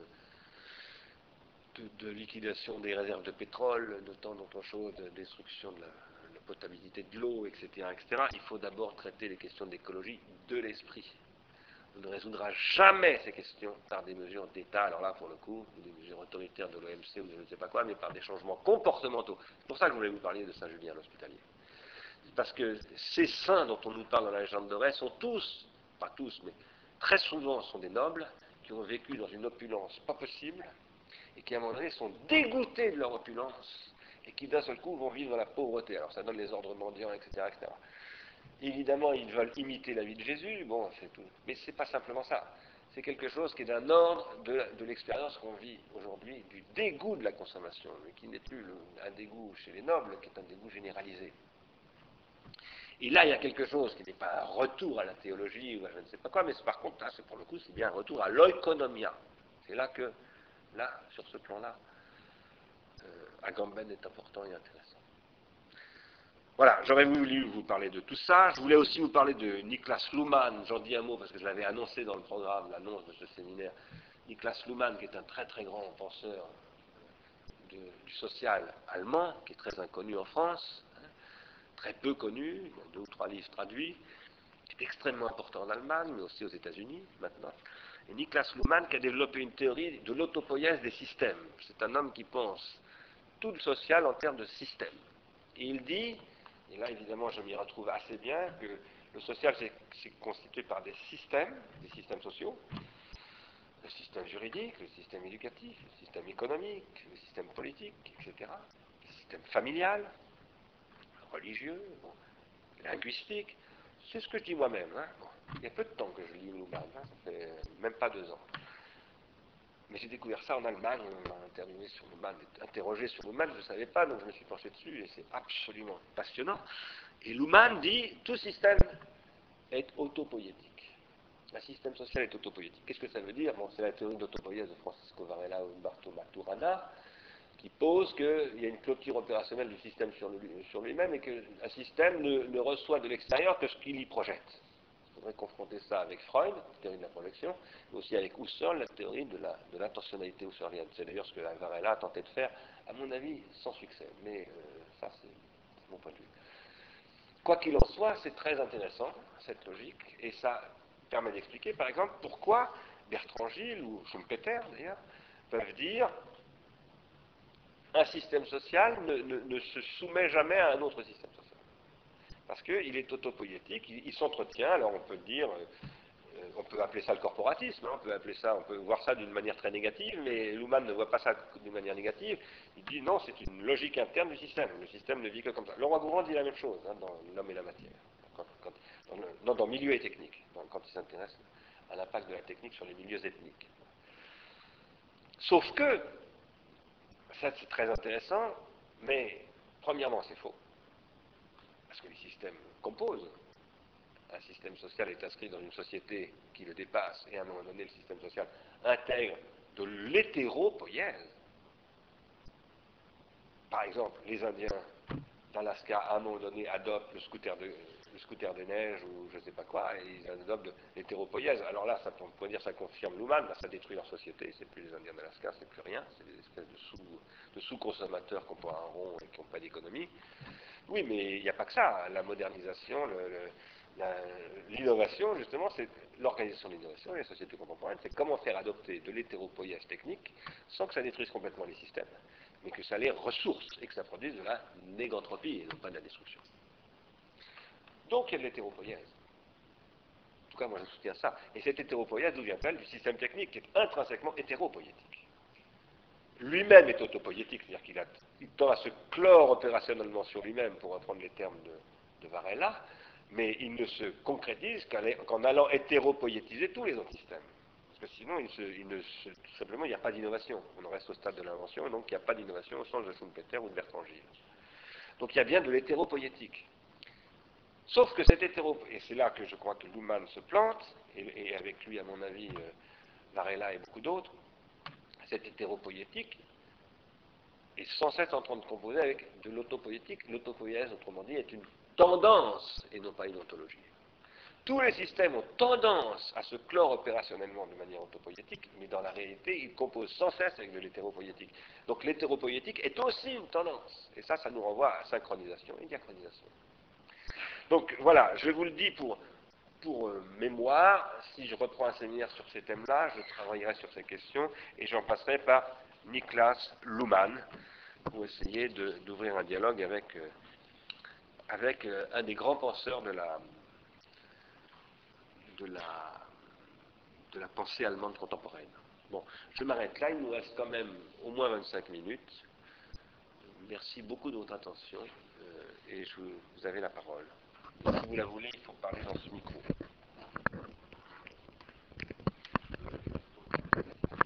Niklas, N-I-K-L-A-S, Luhmann, L-U-H-M-A-2-N. Il n'y a pas beaucoup de choses traduites en français, il y a beaucoup de choses traduites en anglais. Mais il y a encore des choses qui sont en allemand.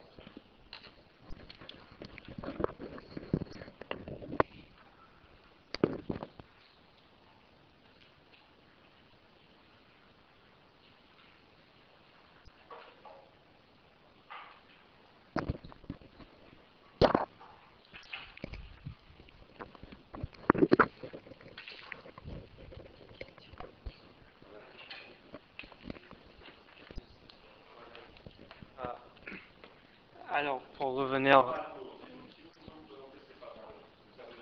Gérard Mort, Université Paris ah, vous avez parlé tout à l'heure du sacrifice. Je voudrais maintenant que vous reveniez sur cette euh, question.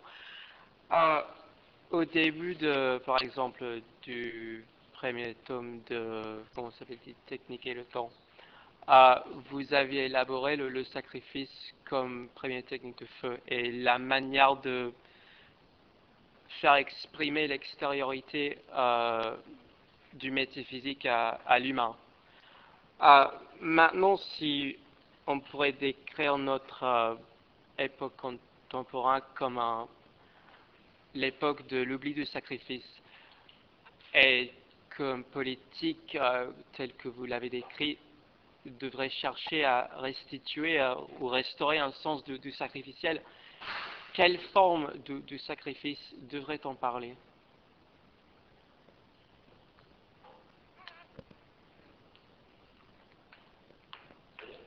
Oui, alors peut-être que j'ajouterai quelque chose euh, en répondant à vous, mais pour l'instant, quelle forme de sacrificiel pourriez-vous parler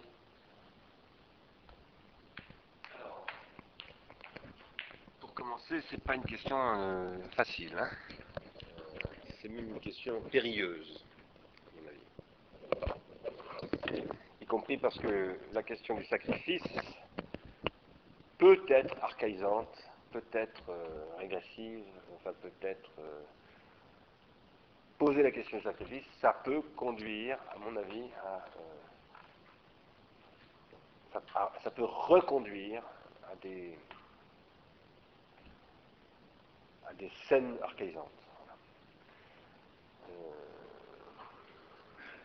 on pense tout de suite au néo-romantisme euh, fasciste, par exemple, qui peut être un discours de, de retour sur le sacrifice. Alors, je vais essayer de vous répondre. Premièrement, la façon dont j'ai moi-même introduit cette question du sacrifice il y a maintenant 16 ou 17 ans, 17 ans. Euh, c'était dans un contexte, c'est ce que vous avez rapporté, euh, qui est paru ensuite euh, le titre La faute d'Épiméthée, c'est dans un contexte très particulier où j'essayais de rappeler que la question de la technique chez les Grecs, c'est d'abord une question de sacrifice. ce que j'essayais de penser, ce n'était pas le sacrifice, c'était la technique. et c'est Vernon qui J'en ai d'ailleurs reparlé dans un séminaire ici, il n'y a pas très longtemps. C'est Vernon qui euh, montre, qui, rappelle que euh, la figure de Prométhée, c'est la figure d'un tricheur dans un sacrifice. Euh, puisque Prométhée qui apparaît sous différentes, dans différentes histoires racontées par Hésiode d'abord et par Échille ensuite, c'est celui qui, au cours d'un sacrifice, la première occurrence où Prométhée apparaît, que cite euh, Vernon, c'est celui qui, au cours d'un sacrifice, que font les mortels à Zeus, et pour lesquels les, mortels sont en train, donc, ils ont tué un bœuf, ils le mangent, ils, le brûlent, puisque, alors là on est tout à fait dans la question de tout à l'heure du sanctuaire, de, bataille, etc. Ils, ils, brûlent les meilleures parties, puisqu'en principe, euh, dans la société grecque, on ne mange jamais de la viande sans brûler les meilleurs morceaux pour Zeus, qu'on aromatise, etc. Chose qu'on voit encore en Grèce aujourd'hui dans la façon dont les gens font les grillades. Hein. Dans la Grèce, les petits villages, il y a encore des traces de ces trucs-là. Très, très légères, mais, qui existent encore. Euh, Prométhée tente de tromper Zeus pour se venger, hein, parce que c'est une affaire de vengeance. Pourquoi? Parce que Prométhée a été réduit en esclavage en tant que titan par euh, les Olympiens, et en particulier par Zeus, donc esclave Et donc pour se venger, il a de la rancune. Euh, c'est une figure de ressentiment, Prométhée. Hein. Euh, il, cherche à tromper Zeus et à le ridiculiser en disant aux mortels, en incitant les mortels à donner à Zeus les mauvais morceaux, enfin à remplacer les bons morceaux cachés sous de la graisse par des os et c'est raconté dans, les travaux, dans la théogonie de, d'Hésiode. Et, évidemment, Zeus est extrêmement fâché et vexé, puisque tout est une affaire de susceptibilité. De susceptibilité et de jalousie. Chez les Grecs, chez les dieux grecs, susceptibilité et jalousie. Et, donc, Zeus est très vexé. Et il se venge sur les mortels, parce que c'est toujours sur les mortels qu'il se venge. Et il se venge en, en, en le bios, et euh, c'est évidemment une histoire complètement en boucle, puisque c'est à cause du fait que le bios a été enfoui qu'ils doivent sacrifier dans les rites agraires, etc. Donc le sacrifice est l'origine de la cause du sacrifice. Mais ça, c'est, ça a très bien expliqué pourquoi le, mythe, la mythologie est toujours comme ça, elle est circulaire. Parce qu'elle est toujours là pour essayer de... Alors, si j'ai raconté tout ça, moi, d'abord c'est parce que ce texte, si j'ai parlé de ce texte de Vernon, c'est un texte sublimissime, vraiment de Vernon, extraordinaire puissance d'analyse, mais c'est parce que Vernon d'abord rappelle donc la technique et l'origine d'un vol, d'un défaut, d'un mensonge, etc., etc., par rapport à un sacrifice, et que d'autre part, ensuite, Vernon analyse les sacrifices en général, y compris en passant par Mauss, par, toute la grande littérature sur euh, toutes les études qui ont été faites du sacrifice depuis l'origine de la sociologie et de l'anthropologie française. La question du sacrifice est absolument capitale dans Durkheim, Mauss, tout ça. Et il dit, dans le sacrifice, il y a toujours un couteau. Et, le couteau, c'est ce qu'on jette au loin. Il dit, dans tous les sacrifices, euh, qui est le boucher, c'est-à-dire le sacrificateur C'est celui qui a le droit d'utiliser l'arme, qui a le droit de tuer, donc de sacrifier. Mais ce droit, en quoi consiste-t-il ben, il peut toucher au couteau, en touchant au couteau, il n'est pas détruit par le couteau. Mais dès qu'il a tué la bête, il faut qu'il jette le couteau loin, parce que le fait de tuer la bête le purifie du crime qu'il vient de commettre. C'est une espèce de télescopage. Bon. Alors ça, ça réfère pas simplement à Vernon, hein, il y a toute une littérature énorme là-dessus. En, anthropologie de la fin du 19e et du début du 20e siècle. Mais moi, ce qui m'intéresse dans l'affaire, c'est le couteau. Et c'est d'essayer de montrer qu'il s'agit de sauver, dans le sacrifice, de sauver le pharmacone du pharmacone. Parce qu'en fait, le couteau, c'est évidemment le pharmacone. Et euh, on va sacrifier pour essayer de faire en sorte que le pharmacone, qui est un poison, devienne un remède. Alors là, on est en plein dans la thérapeutique du pharmacone. Maintenant, euh, vous parlez d'oubli du sacrifice. Alors moi, je rapporterai ça à, ce que j'appelais tout à l'heure, non pas l'oubli simplement, mais la destruction de la fête, parce que je pense que ce n'est pas qu'un oubli, c'est une liquidation. Mais je préfère parler de la fête. Je préfère me référer à Bakhtin, ici, qu'à une conception sacrificielle de tout ça. Parce que le sacrifice renvoie évidemment au sacré. Et je voudrais me dispenser le plus longtemps possible du sacré. C'est pas que j'ai peur du sacré, que je ne veuille pas à un moment donné en passer par le sacré, mais je pense qu'il faut s'éviter la facilité d'aller trop vite vers le sacré. En revanche, la fête, qui chez Bakhtin est la question du carnaval et de, ce que j'appelle, de ce qu'il appelle le dialogique et de moi ce que j'appelle le milieu, le milieu associé, les milieux associés, aujourd'hui j'ai essayé de la brancher, donc votre question tombe très bien, avec le sanctuaire de bataille, avec la dépense sans réserve et avec toute cette économie des infinités. Pour moi, la question du sacrifice que vous posez, c'est en fait une double question. C'est la question des infinités. Parce qu'en réalité, qu'est-ce qui se passe quand les Grecs tuent un bœuf et en brûlent les meilleurs morceaux pour les. Bah, c'est ce qu'on appelle aussi un holocauste. C'est une, c'est une, c'est un rapport aux affinités. C'est justement ce que dit, euh, du, non, c'est pas c'est Durkheim, du, du, sacrifice agraire, etc. C'est que, bon, vous savez bien qu'il parle du cas de l'Inde, on ne peut pas toucher un champ et le labourer hein, sans avoir d'abord brûlé une partie de la récolte l'année dernière. Ça, c'est absolument impossible. Et dans toutes les sociétés, c'est pas, sauf en Occident aujourd'hui. Mais, mais ça, c'est récent. Il rappelle que l'agneau pascal procède de ça, que finalement les, fêtes juives puis euh, monothéistes en général, sont en fait d'abord des rites agraires qui ont été transformés, etc., etc., mais qu'aucune société ne connaît de pratiques, de violences techniques que sont la chasse, l'agriculture, enfin toutes ces choses-là, qui ne passent pas par euh, quelque chose de ce type. Qu'est-ce que c'est que cette chose? Comment est-ce qu'elle se transforme donné Le sacrifice va devenir, ben, vous le savez bien, vous avez tous lu Iphigénie, la décision des dieux ce qui à un moment donné va se, l'ordalie euh, va se transformer au Moyen Âge, euh, y compris par le combat euh, chevaleresque où on va décider, c'est Dieu qui décide qui va gagner. Ça, ça dure jusqu'à il y a peu de temps finalement, et ça existe encore, la superstition étant une forme très très vulgaire et dégradée de ces choses-là. Et là, qu'est-ce qui est en jeu? La décision. Quelque chose va se décider. Iphigénie je vais la sacrifier pour que quelque chose se décide. La levée du vent. Mais si j'en parle là, c'est parce que je pense qu'il y a une question énorme euh, que j'avais un tout petit peu essayé d'aborder il y a quelques années avec Tony Guénoun et quelques autres sur le problème du théâtre. Qu'est-ce que c'est que le théâtre? Le passage du rituel au théâtre, etc.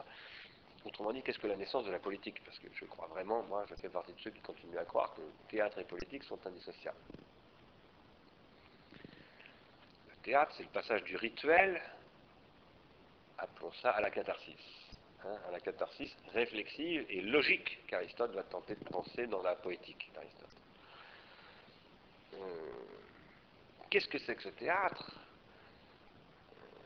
C'est ce qui transforme le sacrifice en un jeu de prise de décision par la citoyenneté. C'est plus du sacrifice le théâtre. Ça met en scène des sacrifices, ça met en scène tout l'héritage des sacrifices, de la mythologie qu'on retrouve. Euh, bon. Mais c'est du tragique, c'est plus du sacrificiel. Dans le tragique, on n'est plus dans le sacrifice. On est dans quelque chose d'autre qui n'est pas sans rapport avec le sacrifice, mais qui n'est plus le sacrifice. Ça ne veut pas dire que le sacrifice est soluble dans la politique. Je ne crois pas du tout que le sacrifice soit soluble, du, tout. Moi, par exemple, je pense que euh, j'ai un rapport au sacrificiel, personnellement. Je pense que s'il y a un côté intéressant de mon, chez moi, il passe aussi par là.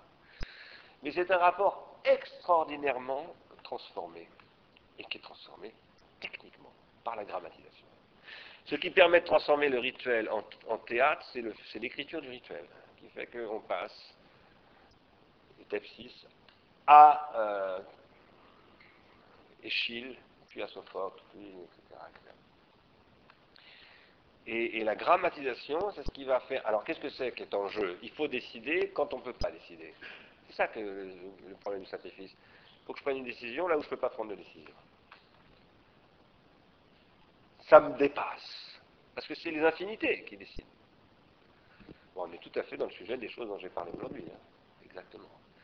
Mais je vais confier ça alors à ce que les Grecs appellent tuké, euh, chance en anglais, le hasard, euh, voilà et on va le confier à, peut-être dans ce dirait, à la roulette, hein, euh, au destin, au fatum. Bon. Et il va falloir aimer son destin, apprendre à aimer son destin, etc. Et ça, c'est Nietzsche. Alors, aujourd'hui, oui, je suis tout à fait d'accord avec vous, il faut repenser toutes ces questions. Mais moi, je dirais, à travers la fête, la dépense sans réserve, dont le sacrifice est une époque, en réalité, euh, est un nom certainement irréductible, parce que je pense que toute la mythologie est irréductible, c'est ce que dit Freud d'une certaine manière. Hein. même quand on n'est plus dans une société mythique ou mythologique, il y, a, toujours de la mythologie dans l'onirique, etc., Donc ça, reste toujours, mais en même temps, il faut les transformer, dans des nouvelles techniques. Le sacrificiel est très technique, c'est une technique. Bien sûr, simplement on vous rend le micro.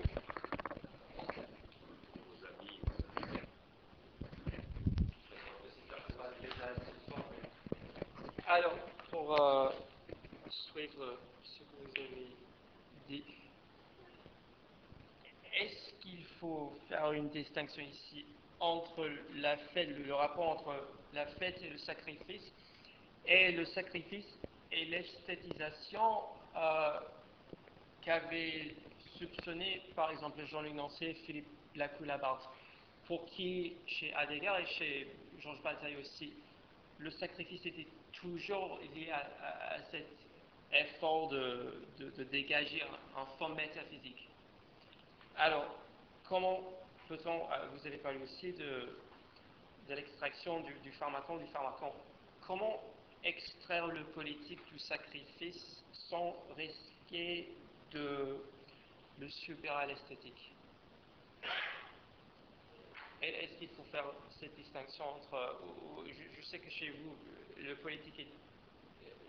le lien entre le politique et l'esthétique n'est pas si ambigu que, chez Derrida, par exemple. Euh, donc, est-ce qu'il faut dire euh, Bonne question, qu'est-ce que je veux dire? Peut-être.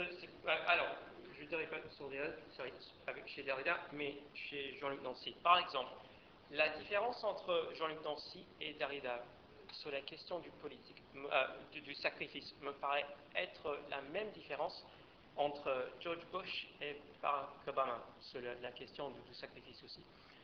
Bush, par exemple, l'a toujours manipulé et il parlait du sacrifice quand il veut extraire un problématique du domaine du politique. Par exemple, si on veut parler des, soldats sacrifiés en Irak, c'est pour ne pas devoir discuter politiquement les guerres en Irak. Chez, Derrida, par exemple, et d'après la plupart, en fait, la plupart des, paroles prononcées par Barack Obama, le sacrifice est toujours politique, c'est au fond du politique. Donc, cette esthétisation, euh, et je suis tenté de dire cette sublimation du sacrifice aussi, mais pas dans le sens que vous utilisez ce mot, cette sublimation du sacrifice chez Bush et Jean-Luc Nancy aussi. Euh, ça me paraît être une espèce d'esthétisation un peu pareilleuse, comme vous l'avez dit.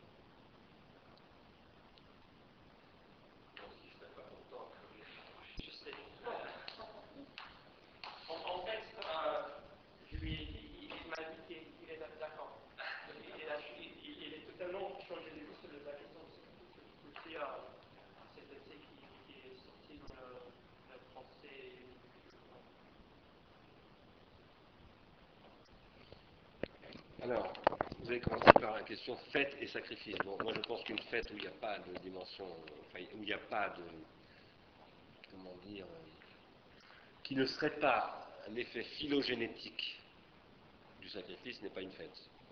Une fête où il n'y a pas de dimension, où il n'y a plus rien de dimension sacrificielle, c'est plus une fête. Et là, je rejoins alors ce que je disais, en fait, je reprends ce que je disais tout à l'heure sur Bataille. Je pense que c'est là que Bataille est très important et qu'il faut lire Bataille avec par exemple Silito, Dostoevsky un certain nombre d'autres, pas forcément avec le potlatch simplement. Euh, évidemment, comment tout ça ne peut ne pas s'esthétiser? Ben, Il y a deux façons de faire des fêtes, à la grecque et à la romaine. Parce que l'esthétisation du politique, c'est les Romains qui ont commencé par la produire, hein, avec le rôle des fêtes et l'économie des pulsions romaines, parce que Rome, Rome, à une époque de l'Empire, c'est vraiment une politique pulsionnelle aussi. Euh, je crois que c'est quelque chose qui produit une, décorrélation entre le politique et le festif. Euh, pour moi, la fête doit être au cœur du politique. C'est très compliqué toutes ces questions, parce que dès qu'on dit ça, on, parle de l'enthousiasme politique, parce que la fête, c'est aussi ce qui, permet la reconstruction de l'enthousiasme. Je prends le mot enthousiasme, pas simplement au sens de Kant, mais au sens de Platon, dans le Ion, parce que l'enthousiasme, c'est ce que, Socrate dit être le lien entre les muses, Homère et Ion. Hein, c'est la chaîne de transmission magnétique, quasiment magique. Donc une espèce de fluide comme ça, euh, voilà bon, ce qu'on pourrait plutôt appeler dans le christianisme la communion, le communiel, le fusionnel, on dirait aussi à l'époque du XXe siècle avec le langage du XXe siècle. Ça, c'est tout, ce ça peut être, ça peut être ces choses-là qui va dépolitiser euh, l'esthétique et la mettre au service d'une économie, une économie pulsionnelle.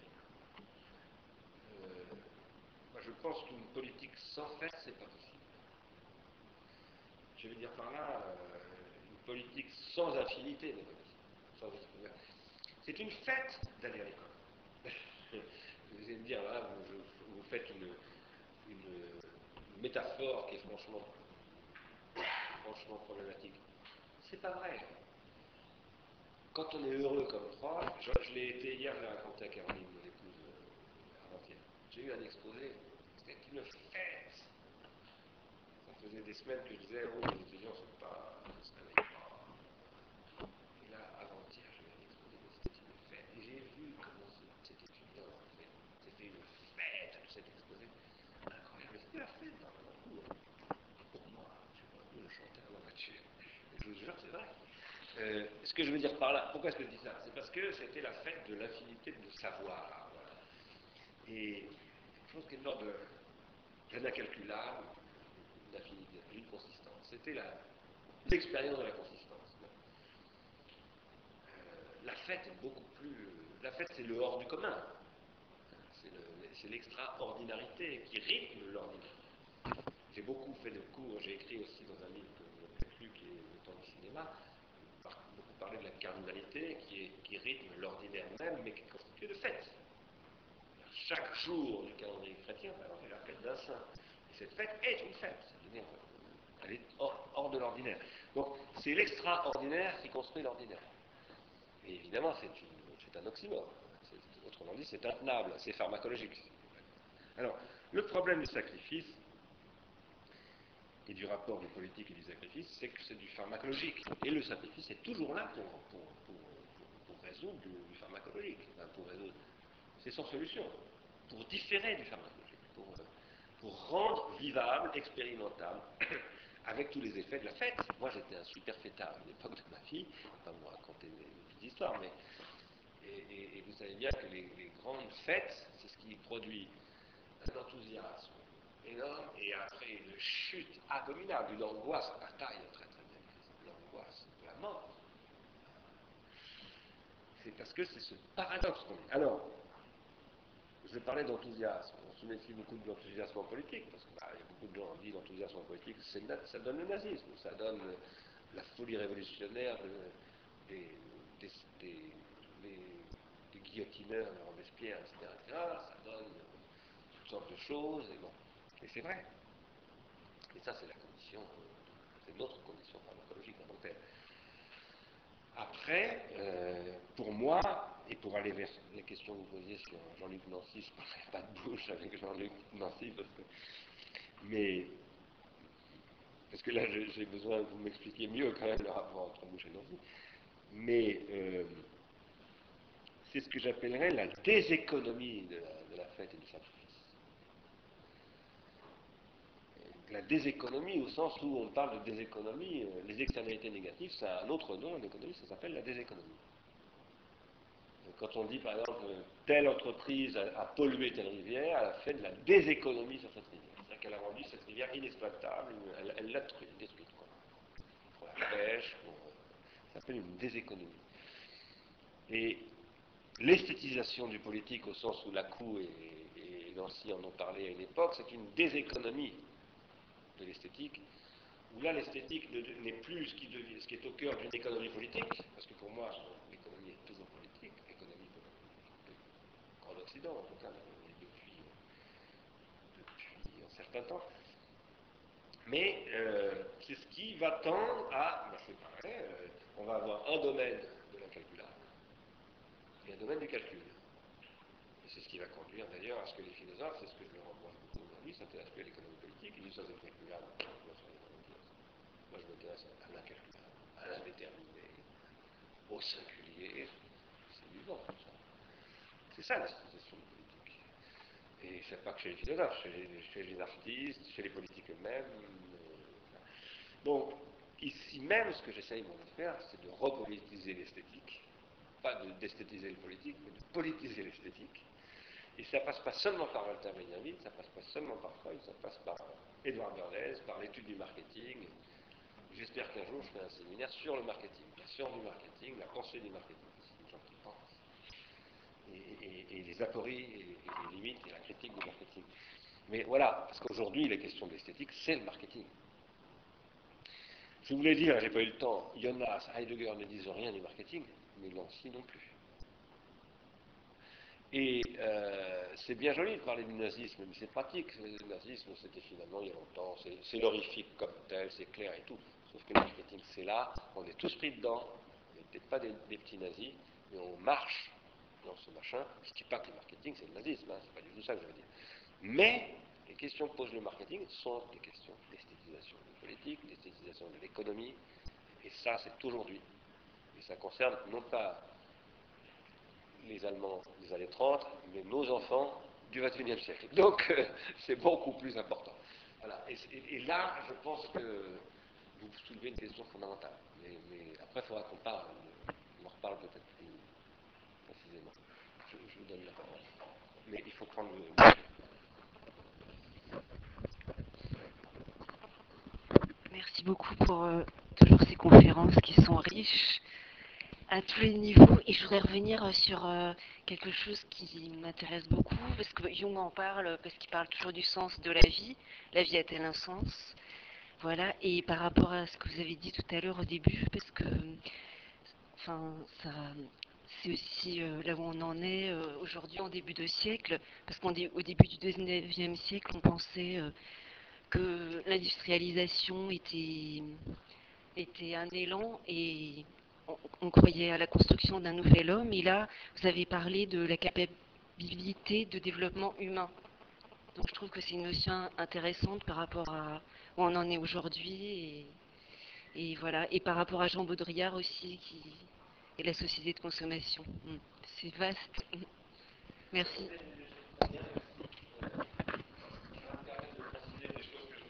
Je voulais consacrer une séance entière à Sen, en dialogue d'ailleurs avec Marc que c'est grâce à lui que je connais Martia Sen, c'est lui qui me l'a fait lire, il a fait d'ailleurs lui-même le séminaire ici, mon collègue aussi, il a parlé d'Amartya Sen. Amartya Sen, que française actuelle cherche à instrumentaliser, euh, a développé une théorie qui m'intéresse de plus en plus, même si je crois qu'elle est assez vite rencontre des limites, mais euh, qui est la théorie de, ce qu'on appelle parfois les capacités, vraiment une sorte de traduit de l'anglais plus ou moins mal. Euh, comment dire, capability, et, et cette, euh, on dit les habilités aussi. Cette théorie, pour moi, fait très étroitement écho ce que j'essaye de dire lorsque je parle de la prolétarisation des consommateurs. Parce que ce que dit Amartya Sen, c'est qu'en gros, les conditions de développement que l'Occident a imposées, par exemple, à l'Inde, sont des conditions qui détruisent les savoirs locaux de, survie, de vie et d'existence et qui euh, liquide les, les, processus de reconnaissance mutuelle, l'existence parmi les autres, euh, bon, qui du coup, prive le territoire de son intelligence territoriale et de sa capacité à s'emparer de, propositions économiques hétéronomiques, pour reprendre ce que je disais tout à l'heure, avec des capacités autopoétiques, je disais hétéronomiques, j'aurais dû dire hétéropoétiques, avec des, capacités autopoétiques qui sont produites, qui sont les fruits de ces capacités, de ces habilités, etc. Et là, je pense qu'Amartya Sen, euh, premièrement, pose le problème de la prolétarisation, et ce que j'appelle la prolétarisation généralisée, c'est-à-dire la perte des savoir-faire, des savoir-vivre, des savoirs terribles, etc. Deuxièmement, euh, parle de ce que j'appelle moi le milieu associé, ou de ce que Bakhtin appelle le dialogisme, euh, en un sens traduit par moi, adapté par moi. Troisièmement, soulève les questions de ce qu'on appelle la bottom-upisation de. Et, euh, voilà, donc euh, là, il y a quelque chose qui cherche à se penser euh, par un économiste. Hein. C'est ma façon, c'est d'abord un, grand économiste qui fait de l'économie tout à fait orthodoxe, enfin relativement très reconnu quand même, hein. je ne dis pas de bêtises en disant ça très reconnu par la communauté économique, tout ça, mais qui introduit quelque chose d'absolument nouveau, qui est finalement la question de l'économie des modes de vie. Et là, je crois que ça le conduira nécessairement, ça devrait le conduire nécessairement. C'est là que je trouve que c'est, mais j'ai pas tout lu, hein, j'ai lu quelques trucs. Dans ce que j'ai lu, là, j'ai été, je trouvais que c'était très insuffisant. Il n'y a pas de critique du marketing, à proprement parler. Il n'y a pas de critique de l'innovation. Il n'y a pas de critique de l'économie politique, à proprement parler. Il y a une espèce de tentative de compromis mais qui est très intéressante, avec des, et alors avec des références à des expériences etc. Voilà. Oui Question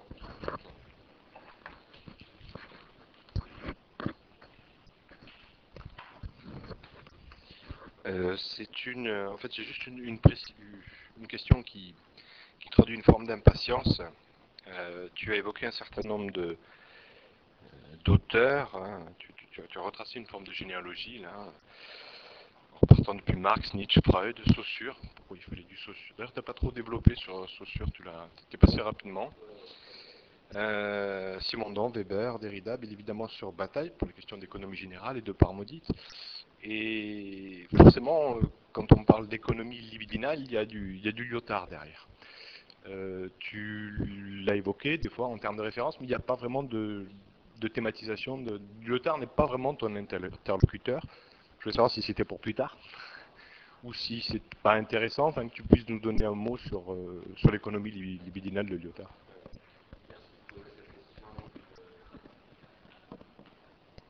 C'est une question tout à fait que ne doit pas être seule à poser, bon, D'abord, je voudrais rappeler que l'économie libidinale, ce n'est pas un titre de Lyotard, c'est un titre de Freud. C'est-à-dire que ce n'est pas une expression de Lyotard. Beaucoup de gens croient que c'est Lyotard qui a fabriqué cette expression, mais non, Lyotard a repris l'expression de Freud. Deuxièmement, je dois dire que l'économie libidinale, c'est le livre de Lyotard que j'aime le moins. C'est un livre que je n'aime pas, que je trouve euh, très affecté. Je suis pas tendre hein, là avec ce livre. Très affecté, très rhétorique, très daté j'ai essayé de le relire plusieurs reprises, j'ai jamais réussi à vraiment le relire. Je l'avais lu à l'époque, hein. pas à l'époque où il est sorti, mais je l'avais lu à peu près dix ans après, pas dix ans après, 7 ou 8 ans après. C'était en 1972, je crois, 73. Hein. 73. Et, alors pourquoi est-ce que je n'aime pas ce livre?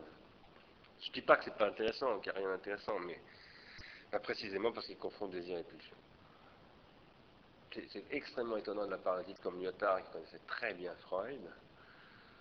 moi, je pense, en tout cas, qu'il, tout cas, s'il ne les confond pas, il ne problématise pas leurs différences, et pour moi, c'est une façon de les confondre. Il, essaye de penser l'économie libidinale à partir de la prostitution, parce que c'est quand même ça le point de départ. Donc, il essaye de penser l'économie libidinale à partir du rapport entre argent et sexualité.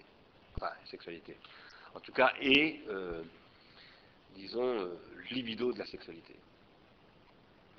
Et ça donne une pensée de la prostitution, c'est-à-dire du corps à vendre, etc. etc. Mais c'est pas du tout le sujet de Freud.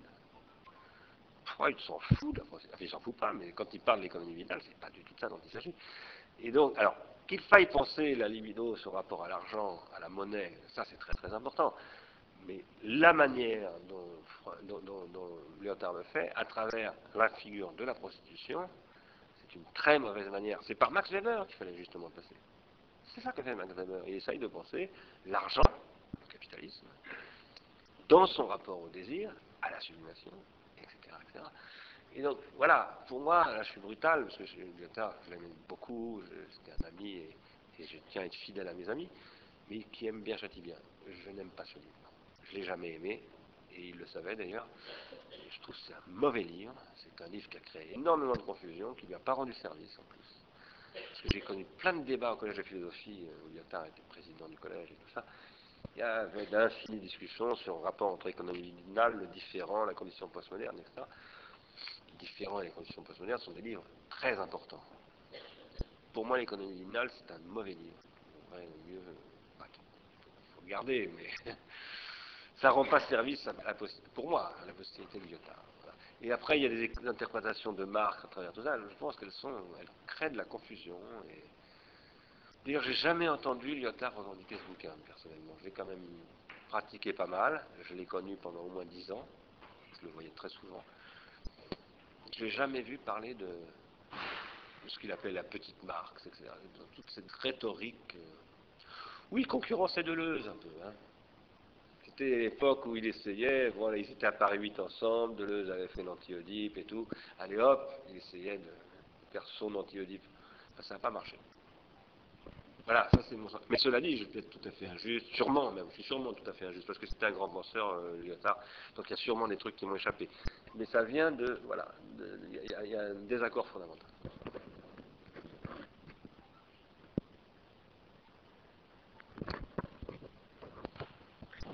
On va peut-être arrêter parce qu'il est 9h10. Je vous remercie beaucoup de votre attention. Pardon de...